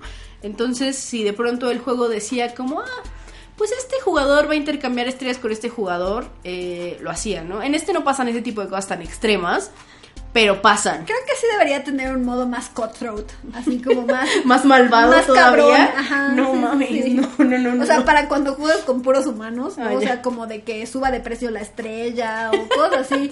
O sea, es que para que aquí de verdad quiere perder a todas sus amistades. No sé, porque sí es como muy amable, ¿no? Es un juego Sí. amable a pesar de ser como... Sí, no como es- que sientes que cada turno te cae la blue shell, pero... No es tan malvado como Mario Party 2, por ejemplo, o los primeros que sí eran como súper malvados de pronto. Eh, pero, este, aún así creo que... em, no sé, aunque hagas un juego perfecto, el juego va a encontrar la forma de joderte y de que pierdas al Tal final. cual. Justo lo jugamos ayer, ¿no? Eh, Ale, Paulini, Cat Power y yo lo jugamos entre cuatro, el modo de tablero normal, 15 turnos. Y por primera vez en la vida me iba súper bien en los minijuegos. O sea, de verdad, yo nunca le gano a Icepack en los minijuegos y finalmente me empezó a ir súper bien y tenía mil monedas, tenía tres putas estrellas y al final Al final perdió por las estrellas bonus. Es así como de la estrella de los aliados y Cat Power la única sin aliados. Y todos decían huevo. Y luego la La estrella de bonus, la que caminó más. Y, y fue Ale. Entonces al final Ale ganó, pero por un chingo, por dos estrellas Sí, más. sí, exacto. Porque el juego me odia. Tal cual, tal cual. Pero bueno. Fue un juego cerrado, ¿no? En Estuvo bien, tablero. sí, la verdad estuvo bien. Estuvo muy divertido. Estuvo divertido. Eh, ¿Qué es eso, no? O sea, te diviertes, aunque al final acabes perdiendo amistades. Bueno, nosotros no perdimos amistades. Estuvo, estuvo bien, la verdad estuvo muy divertido. Sí, y bueno, Em, los minijuegos son 80 minijuegos, pero los juegos que realmente puedes jugar dentro del tablero son menos, ¿no? Porque están ahí incluidos los juegos musicales que no que no aparecen en el tablero nunca, o al menos nunca me No, han no tocado. Y además están los juegos que tienes que jugar con dos switches. Eso sí es una mamada. O sea, me gusta la creatividad involucrada. pero al mismo tiempo necesitas dos switches y dos copias de Super Mario Party para jugarlo. Si fuera así de... Nosotras no lo hemos logrado. No, o sea, ni lo vamos a lograr. como que si el juego tuviera la opción de descargar esa parte como lo hacen en, en el 3DS, Claro. en el 10, o sea, sí lo podríamos haber jugado ya. Pero como necesitas dos copias del juego, pues es como de quién va a jugar esto Nintendo, no mames. ¿No? O sea, tal cual, yo más bien veo gente así de, pues uno se pone de acuerdo para que uno en el grupo co- compre Mario Party, ¿no? Porque vas a comprar tres copias entre tu sobre de todo amigos. porque eh, para jugarlo necesitas un Joy-Con por persona. Entonces, con que tengas cuatro Joy-Cons, o sea, con que una otra persona tenga el Switch, puedes jugarlo con cuatro personas sin pedos, ¿no? Está súper, súper bien eso. Eh, y aparte, no te hace falta el control completo, ¿no? Porque muchas cosas las haces con movimientos y son movimientos muy sutiles. Tampoco es como cosas eh, como muy extravagantes, como sucedía con el Wii. Eh, son movimientos muy sutiles, son cosas chiquitas, no sé, la verdad es que jugarlo con el Joy-Con no se siente incómodo, está muy muy bien, sentido. funciona súper bien. En serio, los minijuegos están increíbles, son muy divertidos. Hay al- algunas veces como que se siente que ya se repitieron de más, ¿no? Pero creo que toma tiempo que llegues a ese momento. Sí, tengo tiempo, ¿no? Porque ya jugamos varias veces y los modos de solo minijuegos y probamos todos los modos. Sí. También hay un modo cooperativo en el que vas en una balsa Y, y literal tienes que remar y tienes que remar. con tu Joy-Con. Y yo me quedé así de súper cansada. No quiero remar. Ya no quiero remar, Nintendo. Pero si no remas, no llegas porque tienes como Ajá. una carrera contra el tiempo. Pero ese, ese modo está bien porque es completamente cooperativo. Haces los minijuegos para ganar más puntos en lugar de como en conjunto, en lugar de competir. Entonces, si ya se pelearon con todos, es un gran, es un Sí, gran, gran modo. Exacto, para reconciliarse. Eh, y luego hay otro modo súper chido que es de parejas. Entonces juegan dos contra dos. Este también me gustó un buen porque aparte cambia como un poco la, la Sí, el dinámica del el juego. tablero es como free, ¿no? Se suman los dados de ambos, entonces puedes avanzar un chingo, pero tienes que caer justo en el lugar. Exacto. Entonces, está, está muy divertido sí, eso. está padre. Y tiene otro modo, como decía Ispa, que es un modo musical, en donde te ponen minijuegos completamente de ritmo, que están bonitos y simpáticos, pero y yo somos super mancos con Súper pésimas, o sea, Súper creo que pésimas. no lo he librado una vez. Sí, pero no. además también perros, ¿no? Es en el que marchas, es como de... Ese el que marcha es horrible, o sea, neta es horrible. No entendí Tengo pesadillas. Es como Rift Heaven, que hay ciertos juegos que nomás no. Sí, Bueno, exacto. ese es el juego de la marcha. Es como, no Ajá. sé dónde está el ritmo, no Sí. sé qué quieres de mi No sé qué quieres de mi juego, así no sé qué quieres de mí. Porque aparte al menos en Rhythm Heaven como que te ponen el... Ajá, y hay un modo práctica. Ajá, la práctica y ya Sí. como que entiendes, ¿no? Aquí no. No, aquí no.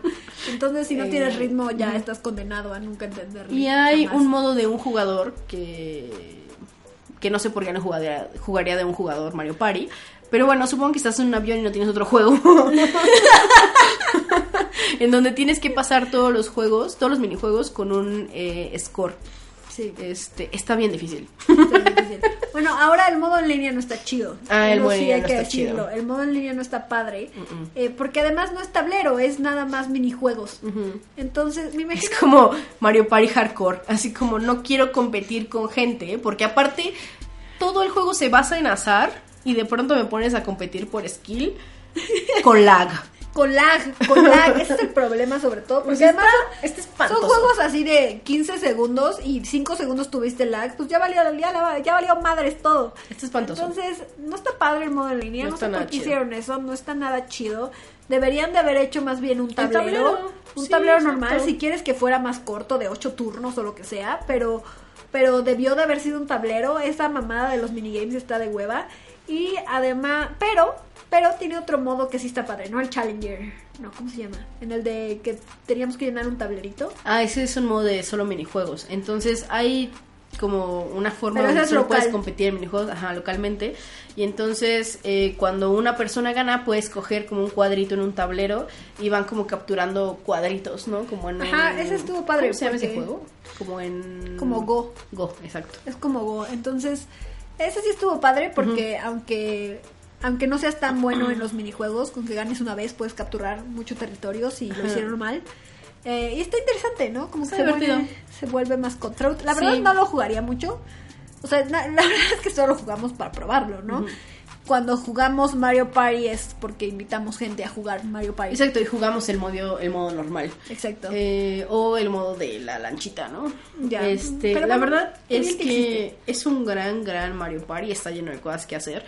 Eh, es muy divertido, cualquiera puede jugarlo. La verdad es que es, para mí es el mejor Mario Party desde los 64. Yo creo que también. Fácil. Sí, porque la verdad es que a mí no me gustan mucho los Mario Party, pero este me gustó mucho. Este genuinamente lo disfruté mucho. Mm. Eh, ¿Qué más? Pues nada, cómprenlo, la verdad está súper bueno. Sí, está chido. Pero yo iba a decir otra cosa. Eh, sobre todo para jugar con gente, no es, no es para jugar de un jugador ni para jugar en línea. Pues si quieren un juego para jugar con su familia en Navidad, un gran juego para eso.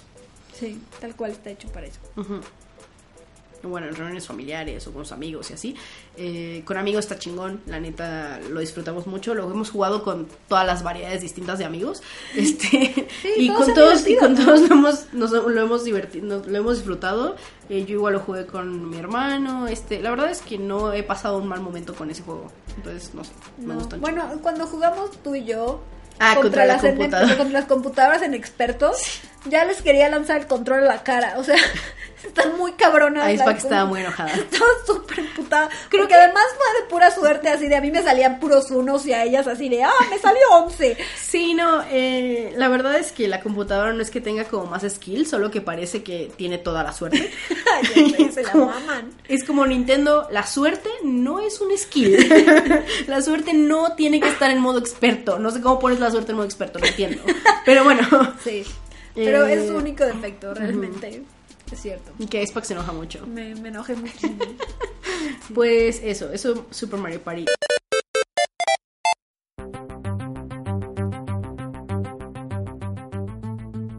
Y ya el último juego del que les vamos a contar en este podcast, porque si no vamos a seguir aquí por toda la eternidad, es Fallout 76. Fallout Boom. 76. Qué cosa, ¿eh? Si recuerdan, es el nuevo juego de Bethesda, que es Fallout Multiplayer. Es básicamente un... Bueno, no es un MMO porque no es masivo, ¿no? O sea, realmente en el mapa Hay como gente. 11 personas, ¿no? Y el mapa es del tamaño de los de Fallout. Entonces, realmente, si ves a alguien más, es pura suerte. Mm. Em, ¿Qué hay que decir acerca de Fallout? Ok. Eh, para empezar, Fallout 76 sí es un Fallout, pero Es un spin-off. es un spin-off. Eh, no es una experiencia, digamos, como la de Fallout 4. ¿no? Este no está completamente orientado a la historia, pero tampoco la ignora. Eh, y más bien es un juego eh, pues de supervivencia. ¿no? Ajá, es tal cual está hecho, se supone, para jugar con gente. Eh, está situado en West Virginia, en las Apalachas. No sé cómo se dice en español, de hecho. Apalachas. Apala no sé. Son unas montañas. Eh, está en West es demasiado montañoso para mi gusto, la verdad. Pero sí, Sí, montañas. es West Virginia. Eh, cronológicamente es el primer Fallout, Mm. eh, porque es 25 años después de que cayó la bomba o las bombas. Eh, y tú sales de la, de la Vault número 76, que es tal cual, por eso se llama el juego Fallout 76. Y en teoría, tu deber es reconstruir el mundo, reconstruir West Virginia. Excepto que todos están muertos, porque pues cayó una bomba todos están muertos y no hay NPCs. O sea, hay NPCs, pero son robots. Son, son robots. Y robots. Y robots. Solo hay robots. Solo hay Y robots. terminales. Y terminales. y no hay gente, porque toda la gente está muerta. Eso es un poco deprimente, la verdad. Sí, toda la gente está muerta o son scorched, ¿no? O zombies o. Sí, son enemigos. Sí. O sea, si son personas, son Eh, enemigos. Ajá, está, está lleno de enemigos el juego y enemigos pues que ya conocemos de Fallout o enemigos pues parecidos, ¿no? Son parecidos, pero sí hay nuevos, ¿no? Por Sí hay ejemplo, nuevos, los Scorch nuevos, ¿no? los Scorch son nuevos, que son como Feral Ghouls, pero se llaman Scorch. Y están bastante feitos porque neta parece gente quemada. Sí, están súper feos. Eh, también está, hay varios monstruos que son nuevos y hay otros que, Que ya vuelven. estaban. Ujú. Eh, hay Deathclaws, hay. Milorks. Milorks. También ya vimos a la Milord Queen, ¿no? Ajá, y vimos oímos. una Milord Queen. y oímos en ese momento. Y, y bueno, esa es la historia, ¿no? Ese es el setting del juego. Ahora, técnicamente, o sea, si dije que Red Dead Redemption era una maravilla técnica, bueno, Fallout 76 es todo lo contrario. Fallout 76. ¿Qué chingados, Bethesda? no mames. es que, a Está ver, muy cabrón. a ver, mucha gente ya tenía todas sus dudas porque en un multiplayer de Fallout, ¿no? Y entonces esta gente que dice como, no, está bien, yo, yo confío en Bethesda, que va a ser un juego interesante, voy a comprarlo día uno. y entonces... Y está básicamente injugable. Bueno, no, se puede jugar, pero se puede jugar, pero es muy incómodo. O sea, es, no es la mejor experiencia y la verdad O sea, es que no... O sea, el día de lanzamiento sí estuvo muy mal. No, o sea, no. se caía el frame rate, había animaciones que desaparecían. A mí me mataron mil veces porque no le atinaba, porque el frame rate estaba de la mierda. Eh, Y miren, muy hay ocasiones en que el frame rate se cae tantito y fallas un salto o fallas algo y dices como, bueno, lo vuelvo a intentar y el frame rate ya está bien, ¿no? En otros juegos. En Fallout sí es imposible jugarlo. O sea, se cae el frame rate y entonces las cosas te matan porque no alcanzas a dispararles. Ajá, sí, sí, sí. Porque sientes que ya te pegaron 80 veces en lo que el juego decidió que ya puedes controlarlo de nuevo, ¿no? Sí, es horrible. Eso es- sí está es espantoso, pero... Tiene muchos glitches, tiene muchos bugs. tiene- ayer se me eh, crashó dos veces. O sea, técnicamente es un desastre. Es un es como el juego más bogeado que he jugado. Acaba de salir un desde parche. Unity. Esperemos que el parche arregle alguna de estas cosas. Pero bueno, ya nuestra experiencia fue esa, ¿no? De este Sí. momento. Seguramente va a cambiar y les vamos a seguir contando porque sí quiero seguir jugando el juego. Es que es el problema. O sea, el juego como que empezamos y me emocioné, ¿no? Y luego seguimos y dije como esto es injugable, lo odio. Este, y la historia no está tan interesante, ¿no? ¿Para qué voy a seguir jugando? Y después jugamos más tiempo y ahora sí quiero seguir jugando. No, y ahora estamos súper enganchadas. Es como Exacto. de, este juego es una basura, pero no puedo dejar de jugarlo. Como tengo una como- adicción, este es un problema. Sí, no, está cañón. Neta, hemos jugado muchísimas horas desde que salió el juego. Sí, o sea, Eh, estoy enojada mientras se cae el frame rate, pero al mismo tiempo, ¿a dónde quieres ir ahora? ¿Sabes? Ya sé. Es como de que chingados, ¿no? O sea, Ya what sé. the fuck, brain. Entonces, eh, Eh. mira, lo que me tranquiliza un poco es que Bethesda sí está como muy en comunicación con la comunidad. Se pueden meter al, al subreddit de Fallout, que es Fallout 76, y tal cual Bethesda está diciendo, vamos a hacer estas actualizaciones, este es nuestro roadmap, eh, estamos conscientes de los problemas técnicos. Entonces, como todos los juegos vivos, yo espero que lo arreglen. O sea, yo creo que espero... No debería ser así, ¿no? O sea, yo esperaría que desde launch estuviera bien. Pero fallando eso, yo espero que sea una situación un poco como la de Diablo 3, ¿no? Que el lanzamiento, pésimo, ¿no? Pero una vez pasado el tiempo, el juego mejoró considerablemente eh, y ya se volvió un buen juego. Yo espero lo que eso malo, suceda. lo malo de esto es que por ahora, pues, el juego está así y está injugable y estuvo injugable las primeras, o sea, la primera semana de su lanzamiento, ¿no? Entonces mucha gente que lo compró está muy enojada. Pues con razón, Eh, ¿no? O sea, no los los críticos están muy enojados, entonces tiene muy malas reseñas el juego, ¿no? Sí. Eh, y la verdad es que honestamente con lo que he visto y he jugado, el juego me gusta, pero no podría recomendárselos. O sea, sí sería como, dude, mejor espera, déjanos ver si ya lo arreglaron y te aviso, ¿no? Sí, sí, tal cual. O sea, realmente no podría decir sí, jueguenlo, ¿no? O sea, don't do it. Ah, si realmente le tienes muchas ganas, espera seis meses a ver si ya lo parcharon, a ver qué, qué tal sigue, qué tal está. Porque el. Porque técnicamente les digo, o sea, sí es. O sea, ni siquiera es como que yo esperara mucho porque sabía que era Bethesda, ¿no? Y siempre, siempre lanzan sus juegos con chingos de bugs y ya es como parte de la experiencia. Pero esta, esta vez sí se pasaron, pero muy, muy cabrón. Sí, está cañón. Y otra cosa, esto no es Fallout, ¿no? No es una experiencia de Fallout como la que quieres obtener de un juego single player. Este juego de verdad lo tienes que jugar con alguien. O sea, sí sé que hay mucha, mucha, mucha gente jugando, jugándolo solos y sé que lo están disfrutando, ¿no? He leído como muy buenos comentarios de gente que lo está jugando sola, pero yo no sé por qué lo harías. como que yo lo estoy disfrutando muchísimo porque lo estoy jugando con Icepack y Sí. entonces lo jugamos juntas todo el tiempo y está padre porque nos, nos salvamos y nos ayudamos entre nosotras. Eh, y aparte el juego pues está hecho para eso, ¿no? Y de hecho te da más experiencia si estás con una persona, eh, si completas la misma misión al mismo tiempo pues te da la experiencia de las dos. Eh, es mucho más sencillo y entretenido, ¿no? Porque entonces como que vas encontrando cosas y vas este, haciéndote como teorías, ¿no? Así como, "Ah, yo creo que aquí pasó esto, ¿no? Yo creo que aquí pasó esto. Entonces Sí. te da como mucho de dónde platicar y como estar hangueando. La verdad es que para estar jugando con un amigo en el mismo sillón como lo estamos haciendo Icepack y yo, o bueno, o a través de internet, con una chela platicando, está súper está divertido. chido, ajá, sí está padre, pero pero mismo tiempo no es Fallout, ¿no? Creo que sí le hace falta algo, Pues, ¿No? NPCs. le falta más una prof- una historia más profunda, ¿no? Lo que pasa es que creo que no puedes. eh, no sé, o sea, la existencia como de los otros personajes, como que. eh, le daba como un feeling más lleno, ¿no? Como a, más a los otros vivo, mapas, ¿no? exactamente. Aquí el tema es que todos están muertos, de Ajá. verdad todos están muertos. Excepto, Entonces, pues, toda la gente que ves, pues, es otra gente, ¿no? Y a veces, o sea, pasan cosas, ¿no? O sea, te ayudan, o tú los salvas, o... te saludan y tú, tú los saludas y además sus gestos están súper cagados, así Sí. "Yujú, ujú". Entonces, Sí.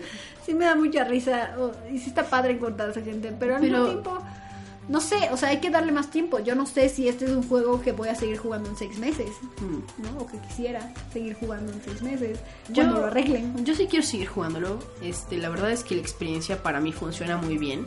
Porque, pues no sé, me gusta hacer como esas cosas estúpidas, ¿no? Me gusta recoger basura y convertirla en cosas.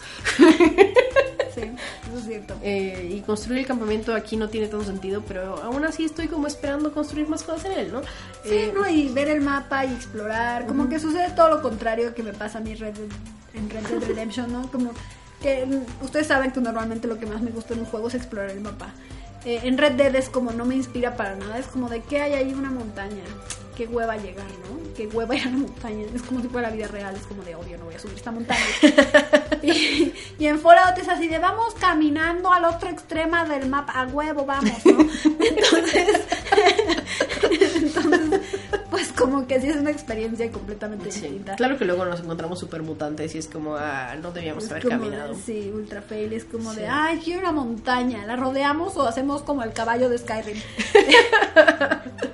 A veces no se puede. A veces no, a veces sigan el camino mejor, guys. Ajá. Entonces, eh, pues mira, sí me estoy divirtiendo, imposible recomendarlo, a pesar de la diversión, Sí, y la adicción. tristemente. Entonces, pues ahí lo tienen. Si tienen preguntas acerca de cualquiera de estos juegos, ya saben dónde encontrarnos. Eh, hagan sus preguntas, it's fine.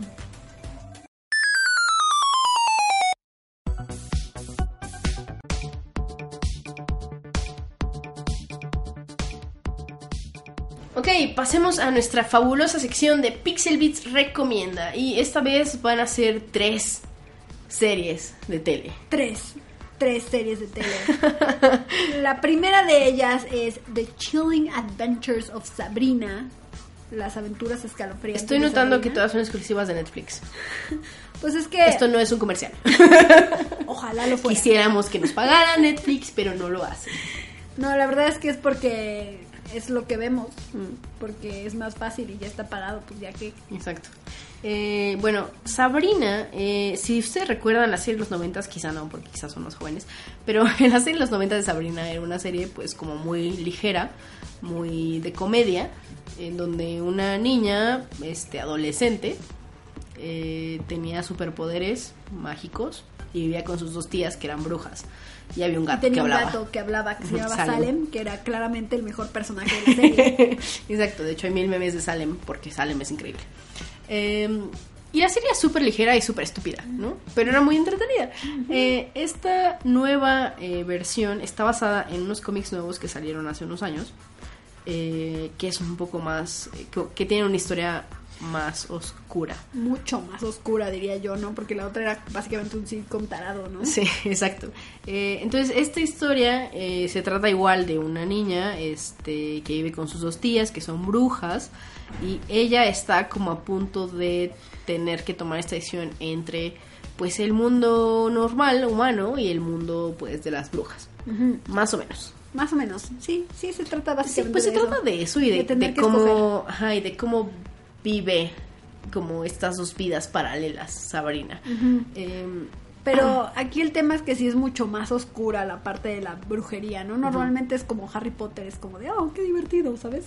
Pero aquí hay como de, vamos a sacrificar a una cabra y aquí hay ojos de serpiente para hacer tu hechizo y, y mm, adoramos a Satanás, que creo que es como lo más hardcore, es como de Satanás literalmente, es como el ser que adoran y que les da su magia y es una entidad. y es una entidad Sí. y habla y así. Y entonces eh, el chiste en el primer capítulo, tal cual Sabrina tiene el conflicto de que tiene que firmar su nombre en el libro negro de Satanás, ¿no? Y es como un contrato, es de, pues tú renuncias a esto a cambio de Pero que yo te dé poderes. Y Sabrina está así como de, pues no sé si quiero eso, ¿no? Porque tendría que dar algo a cambio por estos poderes, no sé si quiero estos poderes, No sé si quiero perder mi vida normal. No sé si quiero cederle como mis libertades a Satán, ¿no? O a alguien más, para empezar. Tal cual, porque además, o sea, todos están muy insistentes, muy, muy sospechosamente insistentes en que se una el culto. Entonces Sabrina está así de, esto es sospechoso, ¿no? Sí. Eh, entonces, bueno, la serie se trata más o menos de esto. eh, eso pasa en el primer episodio. Y a lo largo de 10 episodios, pues, este, te van como introduciendo dentro de este mundo mágico oscuro de Sabrina. Eh, está muy bien, está muy divertido, está chistoso, aunque es dark, ¿no? Pero sí está chistosa. Y Sabrina además tiene como sus amiguitas mortales. Eh, y se enfrenta a espíritus y cosas. La verdad es que me recuerda muchísimo a Buffy. Sí, a mí también me recuerda muchísimo a Buffy, pero bastante más darks. Ajá, un bastante, poco más bastante ambigua. más dark y ambigua que Buffy, sí. Pero la idea está ahí, ¿no? O sea, estos monstruos quizá no son metáforas eh, como en Buffy, ¿no? Porque son como reales. Pero pues sí las están usando como para luchar, no sé, contra niños pubertos estúpidos, ¿no? O Sí. Que tal cual le hacen bullying a una niña porque parece niño. Entonces, no sé, como que eh, sigue, o sea, Sabrina no es un personaje como Buffy en donde ella es la heroína, pero sí es una heroína, ¿no? Y sí quiere ayudar a la gente, y sí, bueno, no a la gente, no a sus amigos, más Ajá, que nada. particularmente Eh, a sus Quiere ayudar a sus amigos y quiere, eh, pues, estar como, no sé, quiere, pues, ser autónoma. Sí, Y como quiere- quiere tomar sus propias decisiones. Tal cual son problemas de adolescente, ¿no? De que está creciendo y entonces quiere tomar sus propias decisiones y cometer sus propios errores y cree que lo Ajá. sabe todo. Entonces, pues no, o sea, no, digamos que no pelea contra monstruos porque quiere, pero sí hay monstruos y fantasmas y Sí. cosas malvadas. Sí. De hecho, creo que lo más interesante de la serie es tal cual esta como ambigüedad. Mm. Porque Sabrina es una heroína, pero luego comete cada atrocidad. Pero luego hace cosas horribles, que horribles dices- de verdad. Que dices, ¿qué demonios, Sabrina? Entonces creo que sí, sí es interesante. Además la producción es muy buena. Mm. O sea, el, el look de la serie les quedó chido. Sí es como muy muy oscuro, muy dark, muy satánico. Creo que les quedó les quedó padre eso, como mínimo. Tan así que, que el- una iglesia satánica los está demandando. tal cual, tal cual así. Eh, entonces sí está interesante, digo, si ya tienen Netflix y véanla, sí está padre. Eh, pero al mismo tiempo creo que las otras dos de las que vamos a hablar están mejores. A mí sí me gustó mucho Sabrina. Se hace el silencio. O sea, sí me gustó, pero al mismo tiempo creo que las otras dos de las que vamos a hablar son más interesantes. No sé, o sea, sí, sí entiendo, pero creo que sí hice un clic muy cabrón con Sabrina. Sí, porque se parece a Buffy. Pues sí. Pues sí, Entonces, Ice Pack. Pues está bien, Cat Power, está bien. Mira, tu opinión es tu opinión y mi opinión es mi opinión. Bueno, a mí sí me gustó muchísimo Sabrina, la verdad es que está muy muy padre, es súper feminista. Sí, es muy Eh, feminista. Lo siento, hay que si no les parece que lo sea, pero es muy feminista, está muy padre. eh, y, y me gusta también que, que hay algunos episodios que se sienten un poco más old school, en donde exploran más bien a los personajes en lugar de seguir la historia. Y eso me gusta mucho porque siento que ya no hay muchas series y no hay muchas series originales de Netflix que hagan eso. Eso es cierto. ¿no? Como que están más interesadas en ser una película larga, ¿no? Y solo eh, contar Como partes de de la historia. sí, sí. Exacto. Eh, y no explorar personajes. Y creo que sí es algo que, que hemos perdido de las series viejitas, en donde como había tantos episodios, pues podían explorar a cada personaje en cada episodio, ¿no? Un poco como Battlestar Galactica me gusta mucho como lo hace, o el mismo Buffy, o etc., ¿no? Creo que hay muchas series como de hace unos años que hacen muy bien esa parte. Sabrina lo hace en algunos episodios y me gusta mucho. Muy bien.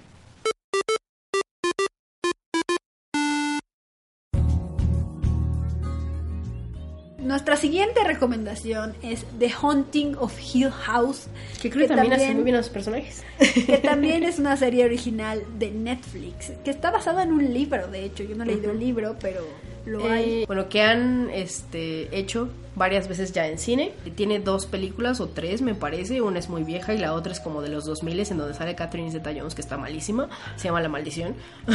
está súper mala. Eh, y, y creo que finalmente eh, esta serie ¿Le hicieron como que lo- justicia? Lo, hace muy bien. No he visto la otra película, tal vez la otra está buena. Eh, pero mi, mi, mi primer como memoria de, de esta, pues digamos, de esta historia era esa película horrible de los 2000 de Catherine Zeta-Jones. es como de nada, no la quiero ver. Ajá, pero no, esta serie eh, está muy buena. Este, sí da miedo, da bastante miedo a veces y sí te saca unos jumpscares horribles, ¿no? Sí, Pero creo que lo que más da miedo eh, es como lo que está sucediendo. Es la humanidad. Bueno, más allá de los fantasmas, este, como que sí hay unos momentos como muy mindfuck, ¿no? Así de, oh my god, no puedo creer que está pasando eso, Sí, ¿no? Está, está chido, la verdad cual. está Pues muy, sí, muy es, chido. es una serie que se enfoca en una casa, tal cual, la Hill House, que es una casa que está maldita. Obviamente cuando estos niños que, eh, y su papá y su mamá viven ahí, no creen que sea una casa maldita, porque ¿quién va a creer eso, verdad? Pero entonces, eh, a través de flashbacks, tú te vas dando cuenta de qué es lo que sucedió. Desde el primer episodio sabes que algo horrible pasó, ¿no? Que hay fantasmas, sabes que que no estás seguro de querer saber qué demonios fue lo que sucedió. Porque tal cual sale el papá con todos los niños y los niños gritando así, ¿dónde está mamá? Vámonos, ¿dónde está mamá? ¿No? y es como de, no, no puedo creer que la hayas dejado ahí. Y entonces, atra y, y después de eso, salta al presente. Y en el presente son estos niños que están todos mal ajustados. que están bien rotitos todos a su manera. Eh, y toda esa consecuencia de lo que sucedió en la casa cuando eran niños. Entonces eh, es como un misterio drama familiar con fantasmas. Y está muy bien hecho. Eso es tal cual lo que es. Ahí Pablo acaba de escribir muy bien. Eh, la verdad es que sí, está muy, muy, muy bien hecho. Eh, cada episodio, al menos de la primera parte, porque creo que hay un parteaguas ahí muy claro, explora a cada uno de los hermanos. Son cuatro, son cuatro, Son cinco. son cinco, perdón. Eh, explora cada uno de ellos y te cuenta un poco acerca de lo que ocurrió en la casa, ¿no? Después ocurre algo horrible y pasa como este parteaguas en un episodio glorioso y maravilloso que de verdad está muy muy bien hecho técnicamente y está muy de miedo también Eh, y ya no como que llega a la conclusión este y está está que la conclusión mucha gente me ha dicho que la decepcionó porque entonces este es más como de drama familiar pero es como dude pues eso eso era la serie desde el La principio serie era desde el principio. Mm, sí, es como la gente que se decepciona con el final de Battlestar porque hay Dios y es como de eso está en el primer capítulo, amigo. Presta atención. Entonces, es un poco así. O sea, si prestan atención van a ver que las cosas van para allá, evidentemente. Sí, y también este el misterio está bueno y como que no te lo esperas al 100%, ¿no? No, no, no. Eh, y, y creo que lo más interesante son los personajes. Cada uno de ellos es una persona como muy interesante. Eh, algunos los odias, a otros los amas. Este, y su interacción familiar sí es muy familiar, ¿no? Sí es como esas familias en donde pues sí se quieren, obviamente, pero se odian al mismo tiempo. Entonces no pueden como dejar de recordarse el momento, ese momento cuando eran niños en que fulanito este le robó su juguete a Dudcito o que no le creía lo que decía o cosas así, ¿no? Sí, como, que, todos pues tienen mucha historia, evidentemente, y todos tienen sus propios resentimientos. Exacto. Eh, y todo va saliendo a relucir poco a poco. Entonces, Es que aparte mi familia tan grande, yo no puedo imaginar eso. O sea, mi familia son cuatro personas, ellos son y, y así se hace, así se arma el drama, ¿no? De cualquier manera se arma el drama. Exactamente, ellos son siete. Son siete. Pues son está siete en cañón. una casa embrujada, ¿no? Entonces, obviamente, el drama se arma bien cabrón. Sí, sí, sí. Eh, y, y la producción, igual que con Sabrina, muy, muy Es impecable, chida. está muy, muy bien. chida. Yo sé que ya es chiste como lo de la adaptación de Netflix, pero la verdad es que en este caso lo hicieron muy, muy bien.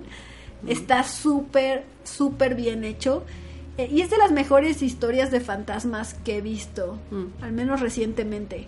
La verdad es que sí, es una muy muy buena historia de fantasmas, es un muy buen drama familiar.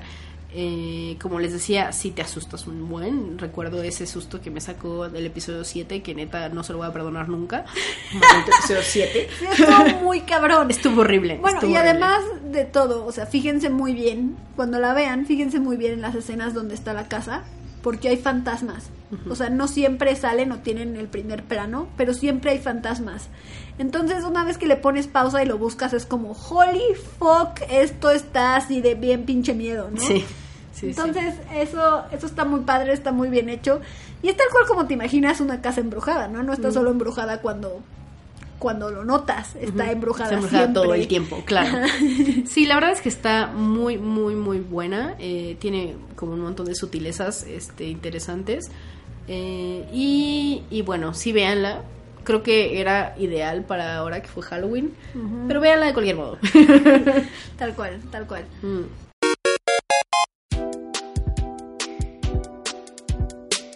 Finalmente, eh, la última serie que acaba de estrenar, de hecho, es Shira. Shira es una Shira y las princesas del poder. Claro, Shira es una serie animada exclusiva de Netflix que hace DreamWorks. eh, que de hecho hace una chava que se llama Noel Stevenson, que escribió Lumberjanes y tiene también una serie en Runaways y tiene algunos otros cómics que me gustan mucho. Eh, de hecho creo que de Lumberjanes ya les había contado alguna vez. Sí. Eh, pero bueno, Shira es pues la Shira de He-Man Sí, es un remake. de los ochentas, Pero, no, pero es más chida. Es una reimaginación Es de una, Shira. sí, es una reimaginación de Shira, eh, en donde pues el personaje principal es una chavita que se llama Adora, que vive en un planeta Que se llama Etheria. que se llama Etheria. Y, este, y ella toda su vida ha vivido como parte de una organización que se llama La Horda. La Horda. La Horda. Eh, y, y Adora cree que la Horda está chido, ¿eh? O sea, Adora... Adora pues solo, solo conoce a la horda, entonces dice, ah, está bien chingón esto y quiero ser Force Captain de, la, de la horda y quiero que me reconozca y me aprecie el Lord Horda, que, que es bien chingón y es súper padre y no sé qué. Sí, pues es como tal cual. eh, si. Como si Adora fuera eh, un personaje del imperio, ¿no? Un soldadito del imperio Sí, creciendo y Es luchando. fin, Exacto. Es, es fin antes de darse cuenta que eso no, no está chido. Entonces, eh, pues Adora es súper chingona, ¿no? Aparte, es como súper buena en lo que hace y pelea súper bien y sabe de todo y así, ¿no? Sí, es ya la van a hacer capitana y Ajá. está bien padre y así. Y entonces se pierde en el bosque. y luego se pierde en el bosque. Si Y la mandan a una misión, ¿no?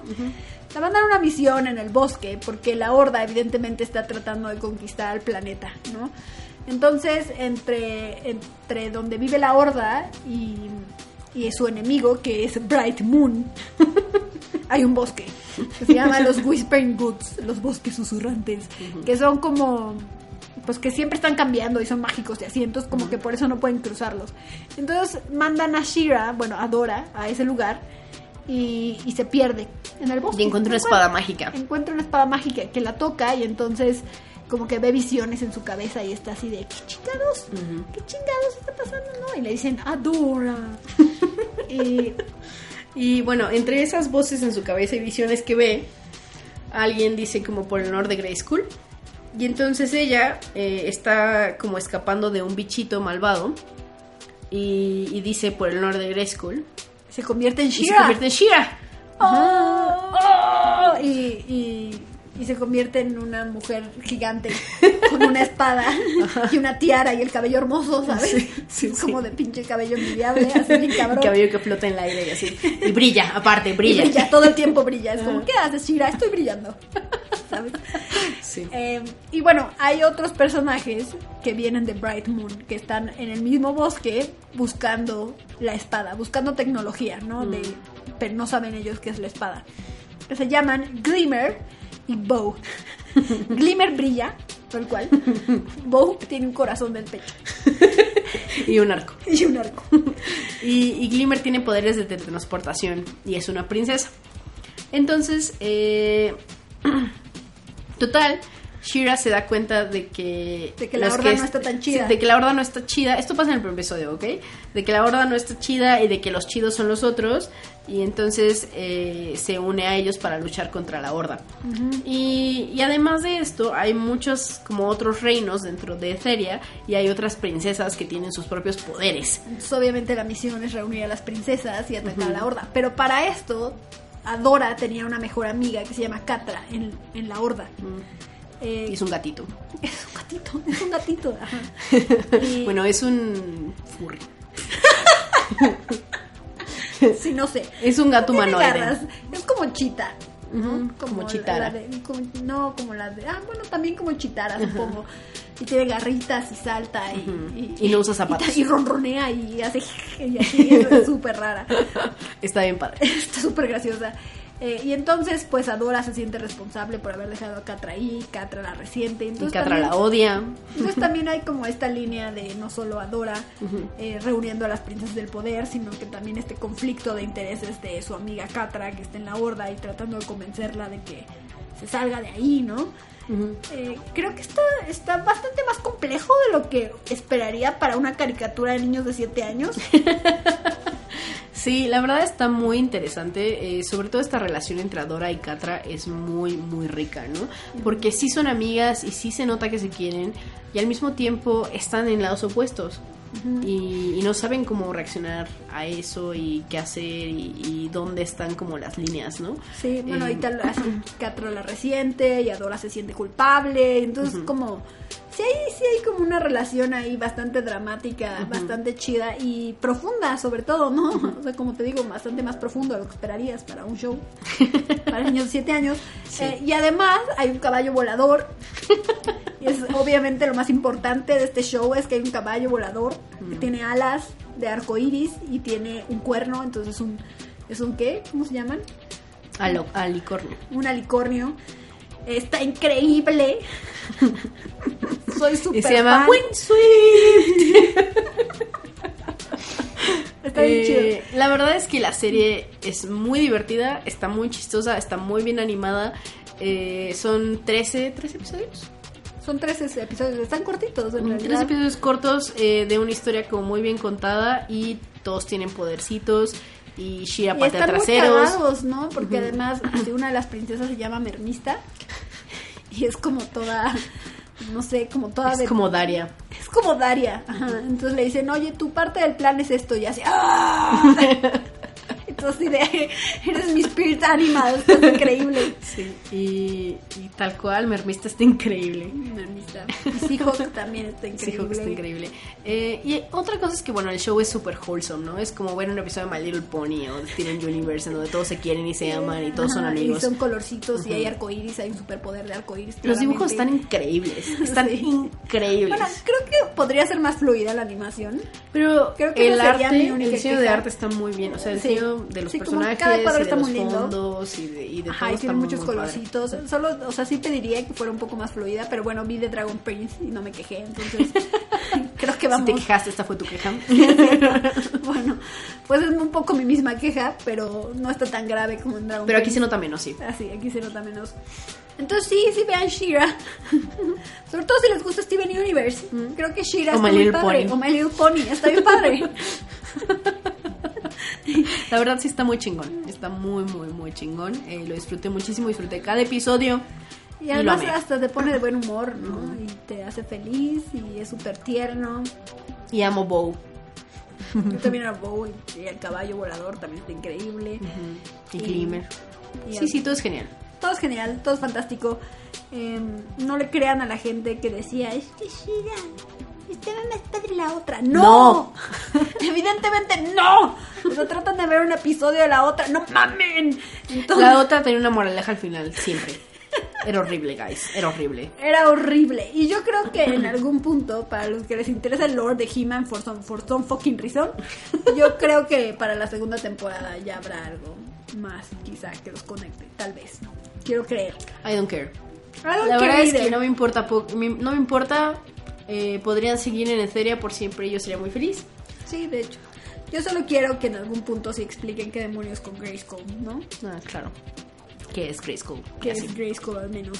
Pero está muy, muy padre. Me gustó un chingo. Ujú. Véanlo. Have fun.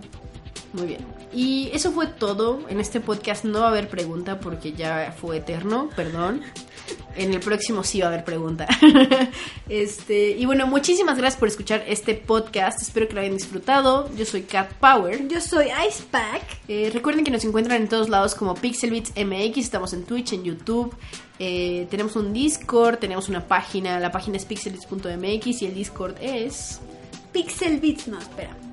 El Discord es discord.me diagonal pixelbit. Así es. Y bueno, si les gustó esto, por favor, dejen una, ah, un comentario, eh, recomiéndenlo a otras personas, dejen una reseña en iTunes y donde sea que lo escuchen. Nos ayuda muchísimo a que llegue a más gente. Y muchísimas gracias por escuchar. Nos vemos en el próximo. Nos escuchamos más bien el próximo. Adiós, los queremos. Bye.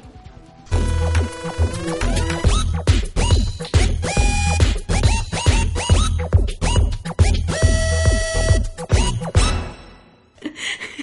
Cat Power. Me vas a editar, ¿verdad? Sí, te voy a editar.